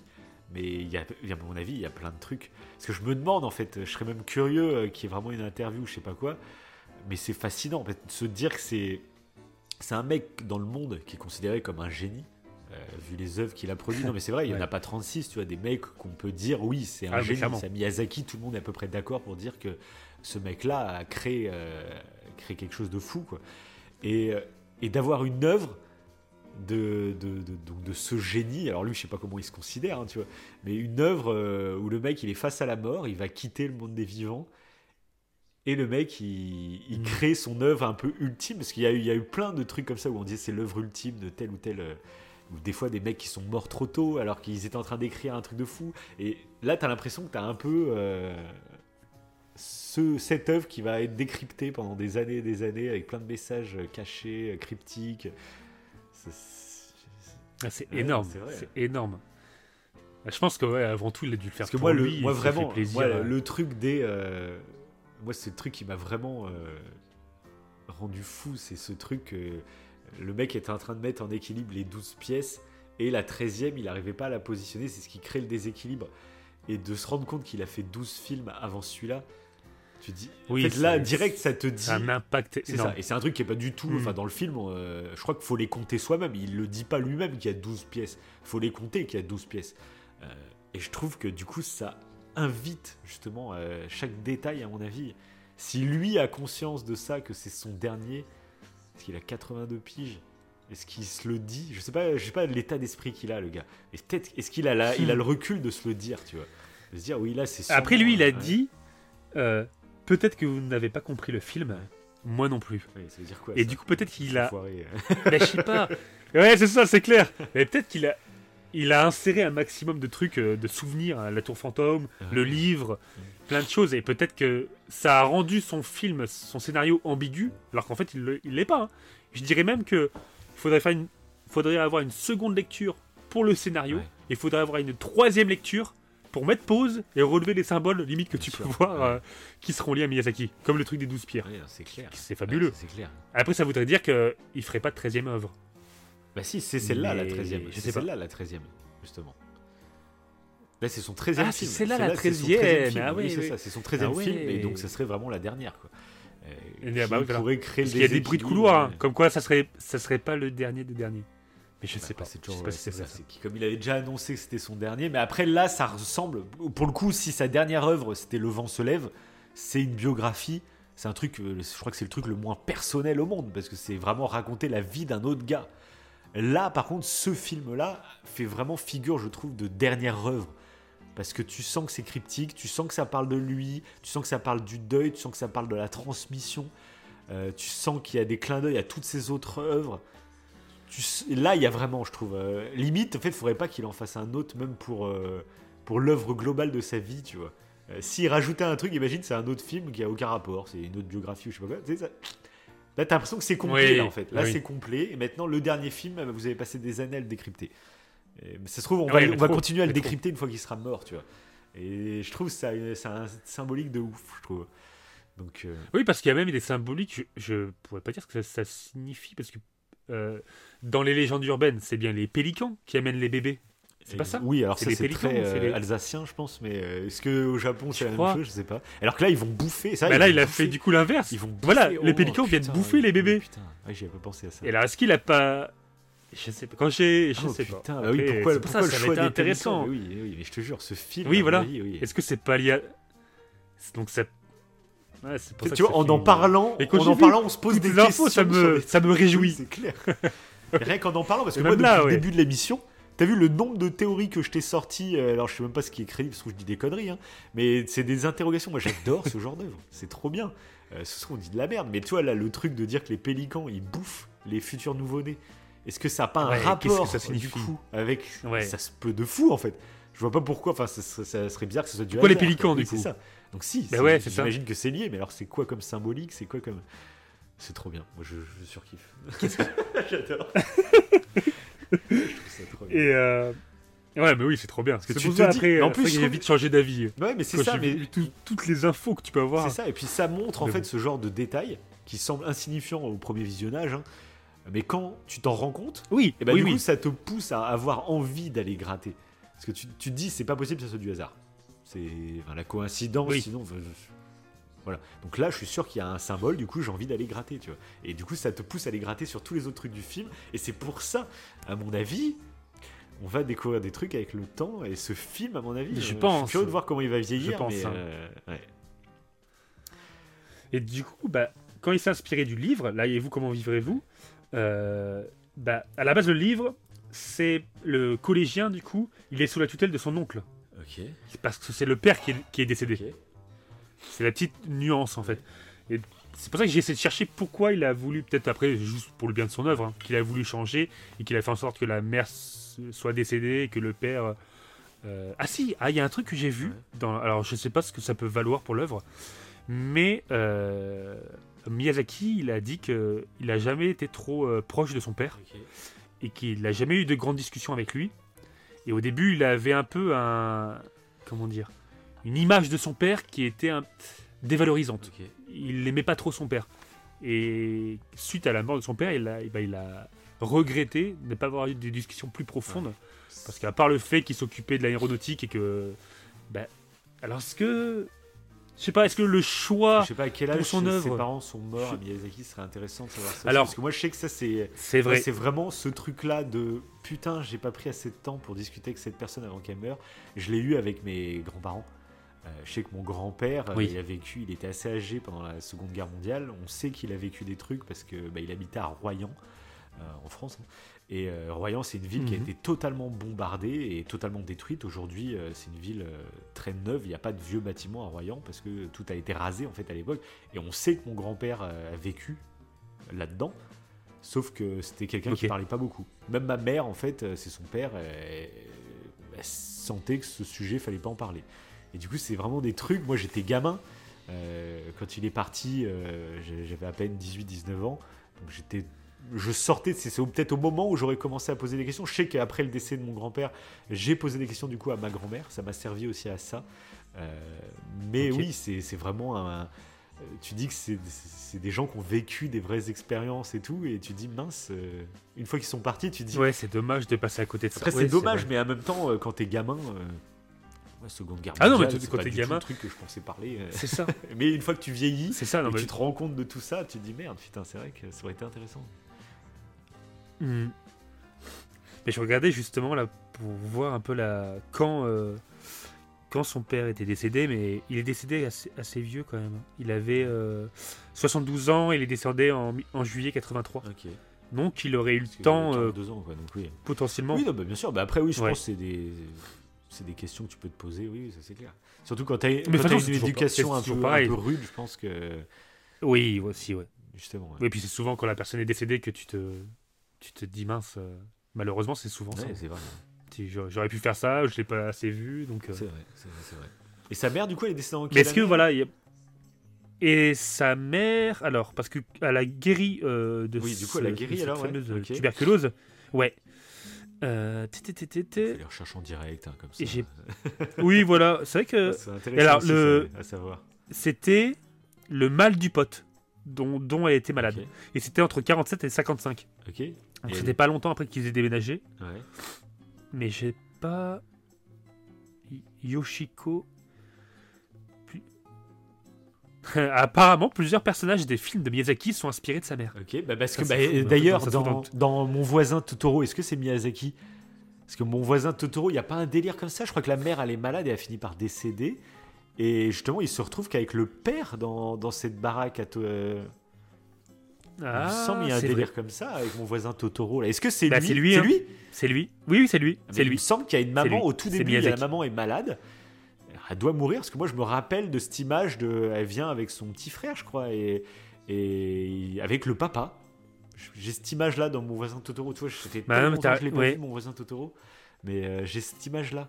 Donc ça, c'est peut-être pour parler de la maladie de sa mère. Et sa mère, bah, du coup, je serais curieux ouais, que- quelle année elle est morte pour voir à quel âge euh, ça a pu l'impacter ou quoi. Mais non, je, je, te, je, je vous ai dit une bêtise, vous voyez, heureusement qu'on Ah. vérifie. C'est sa mère, c'est sa mère qui est morte euh, en 1983, qui est morte en juillet à l'âge de 72 ans. D'accord, ok. C'est sa mère. Et donc son père, euh, il était décédé plus tôt. Ok.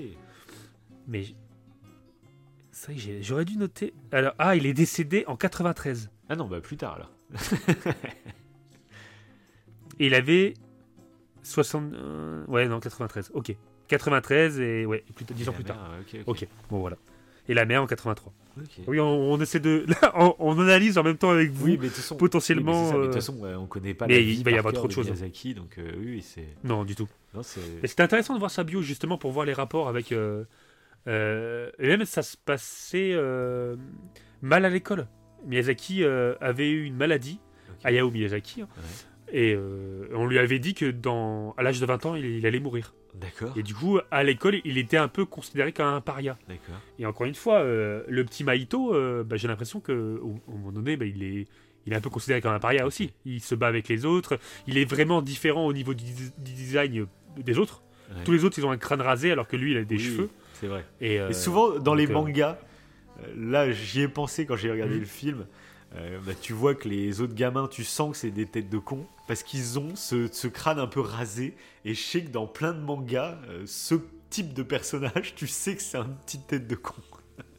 Ça m'a fait Oui, marrer d'avoir oui. ces archétypes. euh, souvent, on en avait parlé hein, dans les mangas, il y avait beaucoup de personnages qui étaient assez cari- caricaturaux. Ils ont des têtes et ils représentent ce qu'ils sont dans leur caractère, tu vois. Et là, direct, j'y ai Ah ouais, pensé. et puis après, bon, il se fait bolosser, tu le sens direct. hein. Mais après, en plus, il y a des raisons quand même. Parce que tu vois, il y, a le- il y a tout le délire où euh, bah, c'est des enfants pauvres. Et lui, comme il déménage, mais tu sens que son père est assez aisé, parce qu'il est patron de toute façon de, de cette boîte-là. De... Ouais, c'est Et ça. du coup, tu sens que c'est pour ça qu'il se fait un peu bolos. Parce que quand il débauche, tu vois que les gamins, carrément, ils sont en train de travailler dans les champs après l'école. quoi. Et lui, il arrive. Oui, parce que- C'est pour ça qu'il se fait frapper, en fait. Bah oui D'ailleurs, oui, il l'emmène en voiture. Et il dit, euh, Oui. tu vois, on va impressionner tes camarades, on va, on va y aller en pas voiture. les impressionner. C'est C'est à ça. cause de ça qu'il se fait frapper. C'est parce que faut pas les impressionner. C'est des enfants pauvres.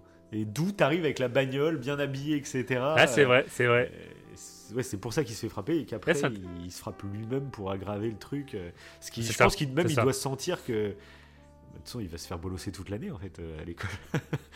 Forcément. là, il Ouais, est arrivé dès le début, gosse de riche, c'est fini quoi. Bah d'ailleurs, euh, je l'avais mis de côté, euh, les cette étape du deuil, mais je je l'ai même pas Ouais. dit. Parce que ça pourrait représenter euh, clairement. euh, Ah oui, bah vas-y, ouais, si tu les as pour voir euh, si ça correspondrait au film du coup. Alors, je l'ai noté là, les amis. Et d'ailleurs, un petit truc euh, que, que je vais dire le temps que je vais mettre la recherche, parce que on laisse pas de blanc nous ici. On est, euh, on est au taquet. On est au- taquet chez Au coin du feu. Euh, Il y a du coup euh, Takahata, donc euh, celui qui a, qui a fait bah, le tombeau des Lucioles.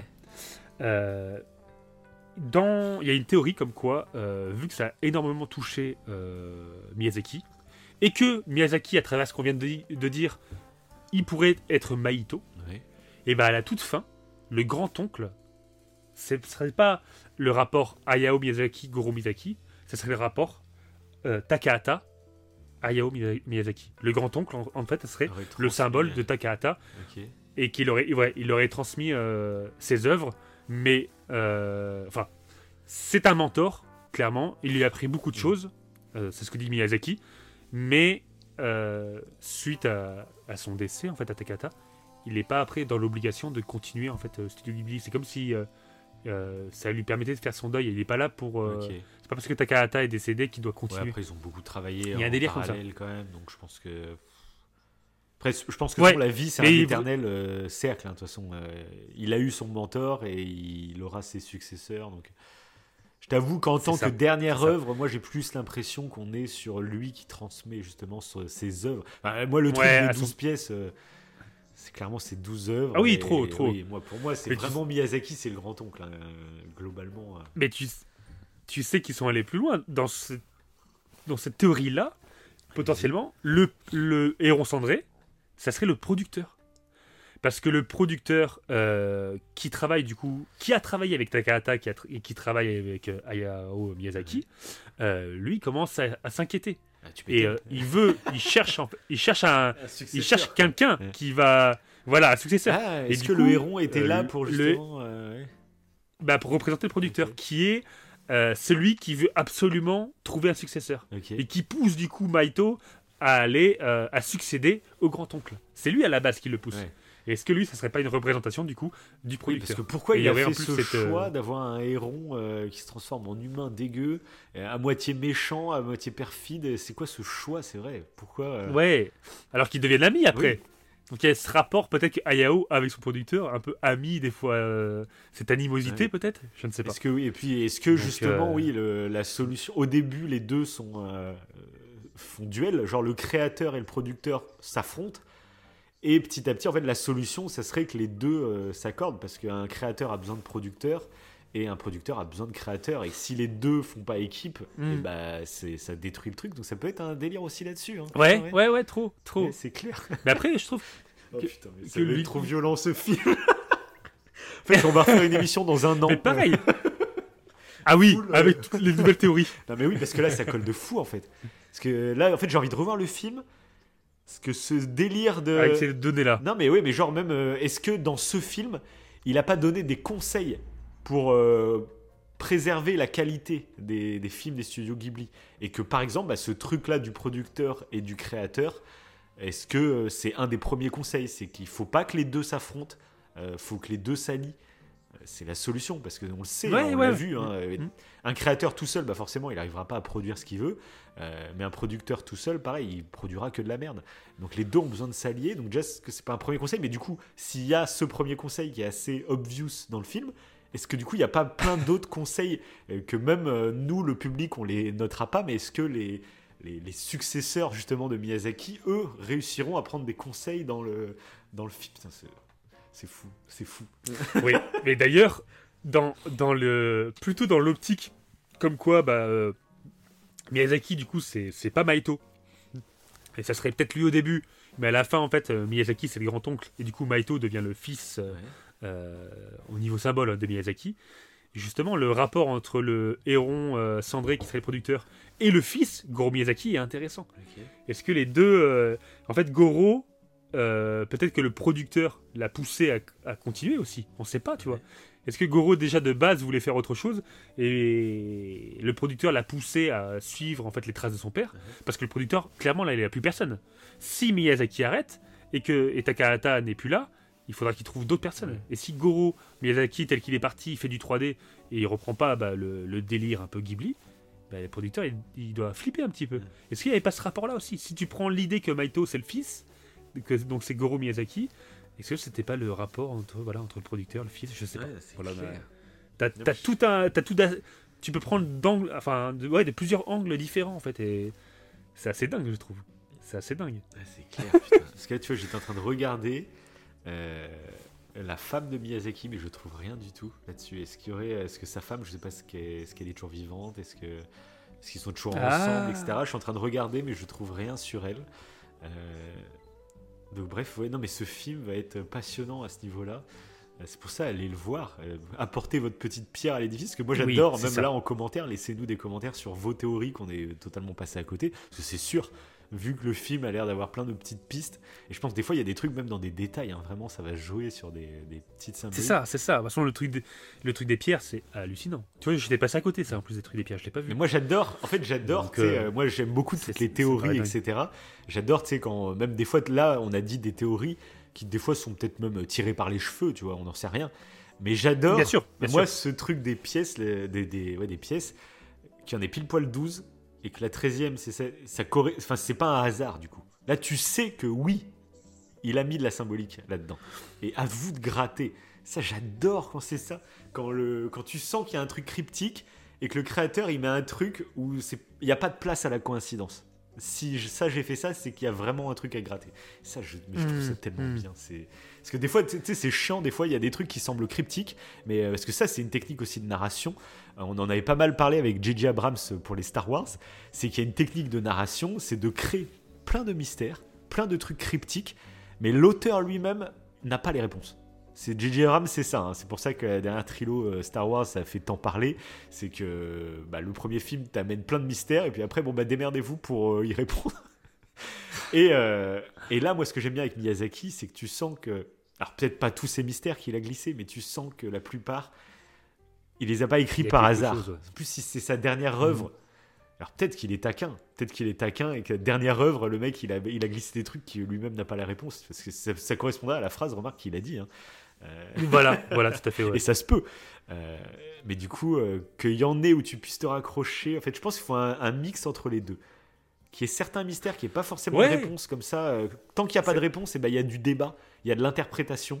Et il n'y a pas un moment où on s'arrête et non, bah, c'est ça la réponse, fin, on passe à Bah autre oui, chose. oui. Mais qu'il y ait certains trucs qui, eux, euh, il n'y a vraiment pas de coïncidence, c'est un truc qui est prévu. Euh, ouais, c'est le mix entre les deux euh, doit être assez cool. euh. Oui, parce que je repense au- à l'univers des morts, encore une fois. Est-ce que peut-être, dans sa tête, c'était un, une œuvre qu'il aurait voulu écrire, une œuvre future, mais du coup, il n'aura pas le temps de l'écrire. Et du coup, il, les- il les a mis, il les a implantés là, comme Ouais. ça. Euh, et, et puis basta, même les perruches, à savoir, est-ce qu'il y a un délire avec le l'antispécisme, le rapport entre les humains et les animaux, je sais pas. Je sais pas, mais ça peut être intéressant. Est-ce qu'il a pas mis des trucs? Du coup, on n'en verra pas le sens. dans les autres, qu'il aurait euh, voulu faire et qu'il a pas fait. Dans ses autres œuvres, euh, Ouais. la cause vé- végétarien, vegan, il en parle dans ses autres œuvres? Ça me dit Non, rien comme ça. Il me semble pas. Mais vu que dans Après, il parle du consumérisme. se rapprocher de ce qu'il Il aimerait parle être. quand même du consumérisme. Ouais, aussi, ouais. euh, être végétarien, vegan, des fois, c'est pas forcément pour la cause animale euh, en priorité. Des fois, c'est tout simplement pour la surconsommation de viande, en fait. C'est ça qui pose problème. Ça, c'est clair qu'il dé- qu'il défend cette cause. Oui. Ça, c'est sûr. Mais euh, Ouais, c'est pour ça, ça serait intéressant de voir. Ou peut-être après pareil, la baleine qui est nourrie, euh, qui nourrit du coup les morts. Euh, ça, je sais pas, mais est-ce qu'il n'y a pas quelque chose dans la culture japonaise, dans les, dans le, le folklore japonais? Est-ce que c'est pas lié à des yoko, des yoko, des yokai? Ouais, ça, J'ai dit yoko maintenant.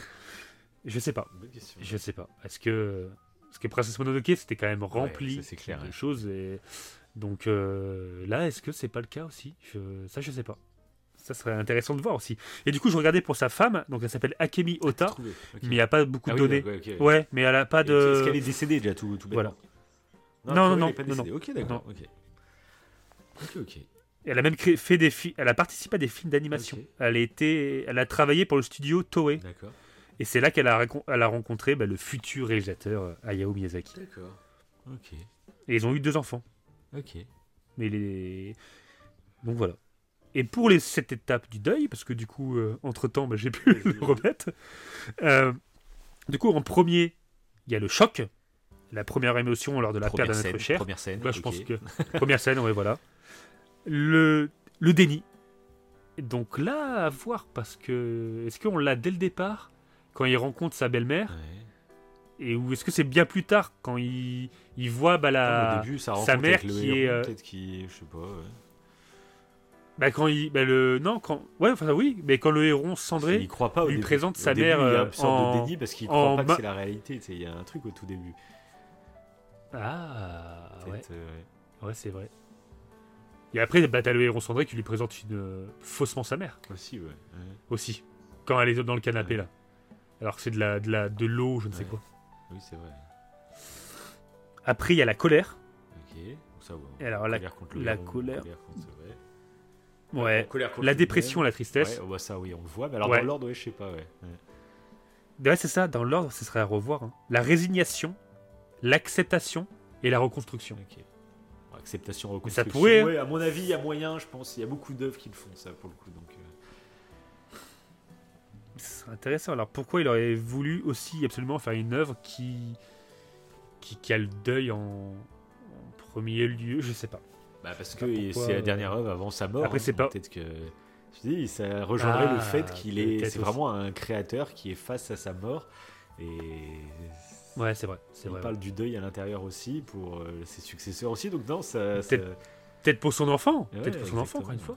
Pour que Goro Miyazaki euh, c'est peut-être des mieux sujets euh, auxquels tu penses réellement euh, quand tu es confronté vraiment à ça. Bon, très fort. Bon, après, là, on a fait le tour.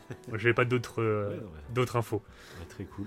Mais déjà, ça, il y en a d'autres qui, qui enfin, ça, ça fait languir un petit peu. De toute façon, j'ai envie de le revoir. Clairement, cette œuvre, Allez, là, le fait d'en parler, je... il y avait ces infos-là, j'ai envie de le je sais revoir. que je vais aller voir des vidéos euh, YouTube, etc. Ou même lire des articles. Je sais pas comment t'as vu les théories, toi, que t'as as eu. Mais. euh, J'ai lu beaucoup d'articles. ok, d'accord. Après, je suis allé voir la T'as même pas été de... sur YouTube parce que YouTube, eu- ouais. souvent il y a des vidéos, tu sais, euh, des trucs que vous avez Ouais, c'est vrai. euh, sur. euh, Moi, je, je crois que c'est ce que je vais Non, faire là, ce soir. hein, après après l'émission, je crois que c'est ce que je me suis retenu de faire pendant trois jours là. Après, il y avait des trucs qui revenaient souvent, dont euh, bah, le fait que c'était tiré du livre et vous, Ouais, comment, ouais, bah, comment ça, vous et d'un autre livre aussi qui est un peu dans le même sens euh, que j'ai pas noté du coup parce qu'il avait moins d'importance Ok. pour le- pour l'œuvre mais euh, ouais il s'inspirait en gros de deux livres donc euh, c'est un livre dont le scénario ressemble beaucoup à celui qu'on a dans le garçon de l'air Ok. alors que là le livre que j'ai parlé c'est déjà je trouve que le livre en lui-même semble être intéressant Ouais. mais euh, et, euh, et parce que c'était pour Miyazaki un livre important parce qu'il l'aurait reçu quand Oui, il était petit donc euh, donc bon voilà quoi. Voilà voilà. Eh ben parfait, c'est tout. Parfait. c'est tout pour moi. C'est tout pour moi. Peut- Oui, moi je suis en train de réfléchir, mais je pense que globalement on a dit tout ce que tout ce dont je voulais parler, donc c'est. C'était- c'est parfait moi aussi. Bah, c'était une belle émission Ouais, franchement euh, ah comme toujours comme toujours Non, mais euh, c'est une émission différente, je trouve, de d'habitude. Parce que là, justement, je trouve qu'on a soulevé le mystère. Plus que des fois, sais, on fait des analyses complètes où on est sûr à peu près des thèses qu'on va développer. Là, il y a tellement de mystères autour de ce, film que je trouve c'est bien de rester dans ces multiples théories sans avoir de vraies réponses euh, fixes. Je trouve ça participe à la narration du truc. Et je pense même des gens qui nous écoutent euh, en version full spoil alors qu'ils n'ont pas vu le film, ça peut leur donner envie d'y aller et de eux-mêmes se faire leur, leur propre avis là-dessus. c'est Et vrai. du coup, c'est un film toi, vrai, que tu parce tu m'avais est- conseillé oui, de vrai. même pas regarder la bande-annonce pour me faire surprendre, parce que tu savais que j'étais le genre de spectateur qui pouvait apprécier ça. Mais je pense que ça peut être cool, du coup, d'aller voir le film en s'attendant à ça. Et du coup, de soi-même vouloir essayer d'aller trouver sa propre vérité dans, dans ce film-là, ça peut, tu peux l'apprécier, je pense, le film euh, avec ce prisme. c'est vrai c'est vrai Hmm. mais il y a un rapport aussi à la vérité dedans qui est assez intéressant parce que du coup on sait pas ce qui est vrai ce qui est faux encore une fois si c'est un rêve ou T'as eu non toutes les portes, toutes les portes. Est-ce que c'est ça donne accès sur le monde, euh, notre monde, mais à plein d'époques, ou est-ce que c'est d'autres mondes? Ça, on n'a pas de réponse. Pareil. Oui. qu'une porte. Moi, je pensais à un moment que, euh, bah, comme il y avait plein de portes, je pensais qu'il allait en ouvrir et qu'on allait voyager dans plein de mondes en fait. Tu vois. Et limite, euh, tu vois, là, je suis en train d'y penser. Tu vois, imagine, on aurait voyagé dans d'autres mondes, de d'autres œuvres de Miyazaki. Parce que je sais même pas s'il y a des théories autour. Parce que tu sais, il y a cette théorie sur les Pixar que tous les Pixar en fait sont dans le même univers et qu'il y a des clins d'œil dans chaque film Oui. Pixar, tu sais, il y a des clins d'œil sur d'autres films, etc. Euh, je sais pas les Miyazaki, il y a peut-être ce genre de. Parce que Est-ce que Miyazaki, Ah, euh, pour lui, c'est le, c'est le même il aurait, monde? il aurait créé son multivers à lui ouais je sais, Je sais pas. Et du coup, c'est vrai que j'y ai pensé, ça, quand je voyais toutes ces portes, je me suis dit, imagine, euh, il ouvre une porte et puis tu reconnais l'univers de Shiro, tu reconnais l'univers de. Ouais. Bon, après, j'ai fait, bon, ça ferait putain Là, de fanservice, un, peu la- un peu trop à la Marvel, là. Mais. euh, Mais D'ailleurs, ça me fait penser à un truc quand tu dis ça. Les... Quand les perruches vont dans le monde, on va dire notre monde à nous, transforment en vraie perruche, quoi. ouais. Bah, ouais. est-ce que ça peut être symbolique aussi Ouais, c'est vrai. Après, parce que le seul qui ne change pas quand il va dans le monde. ah non, il y en a deux qui changent pas. Il y a Maito et Natsuko, donc la, la belle-mère, et la sœur du coup de sa Oui, mère. parce que, bah oui, mais les Euh, deux autres. Quand ils vont dans le monde, eux ils changent pas. Oui, parce que oui, bah, bah, les autres changent parce qu'elles ra- rajeunissent parce que c'est à l'époque où elles sont rentrées, euh, elles étaient jeunes en fait. Donc euh, c'est juste Ouais. qu'en fait quand elles rentrent dans le monde, en fait le temps se scinde en une seule. Et si tu viens du passé et du futur, bah tu te rencontres au, euh, au même moment en fait dans l'autre monde. Donc euh, ouais, elles sont transformées pour ça. Mais après il y a toute la Ouais, question ouais. de l'équilibre ouais, avec les perruches qui elles du coup quand elles reviennent dans le vrai monde, on va dire, enfin dans notre monde, bah, elles se rééquilibrent euh, comme il faut quoi pour notre monde. Ça veut pas dire que notre monde c'est le bon équilibre, c'est juste que c'est un équilibre différent et bref. C'est intéressant ça aussi. Mais c'est vrai que du coup les Bon. humains eux ne, ne changent pas. Donc pareil, est-ce qu'il n'y a pas une théorie Oui, là-dessus sur le fait que une perruche elle change parce que ça l'équilibre est différent alors que l'humain eux ils font pas 10 000 mondes? Et du coup, les pélicans ne changent pas en plus. Les pélicans sont les ah mêmes. ouais? Les pélicans ils vont dans notre dans notre Bah, monde? je crois. Bah déjà oui, ils ont la Bah, même on les a non, pas mais ils ont la même bon, gueule que ils sont oui, des ont la même pareils. gueule que dans notre monde. oui. C'est ça Ah, mais Et je ouais. t'ai dit, il va y en avoir des Et théories ouais, sur là- ce film, ça va être Ah, il y a- un y a du délire. délire, y a ça du va être délire. un délire. Le mec, il- avant délire. de mourir, il fait l'œuvre la plus cryptique de l'histoire de. c'est clair. C'est clair. Bon, sur ce, euh, dites-nous en commentaire euh, Vos ce théories. que vous, vous en avez Clairement. pensé. Ah oui. Ouais, vos théories, Ouais. clairement, ça peut être super intéressant. Ou vos symboliques que vous avez trouvés. Euh, et puis voilà, c'est tout. Puis partagez si vous avez aimé, pouce bleu, étoile, tout dépend des plateformes, évidemment. Ce que j'aurais dû dire, euh, Oui, Dès comme le départ, comme euh, d'hab. voilà, comme d'hab, comme d'hab. Mais bon, c'est des points graves. Sur ce, on vous dit à la prochaine. Allez, salut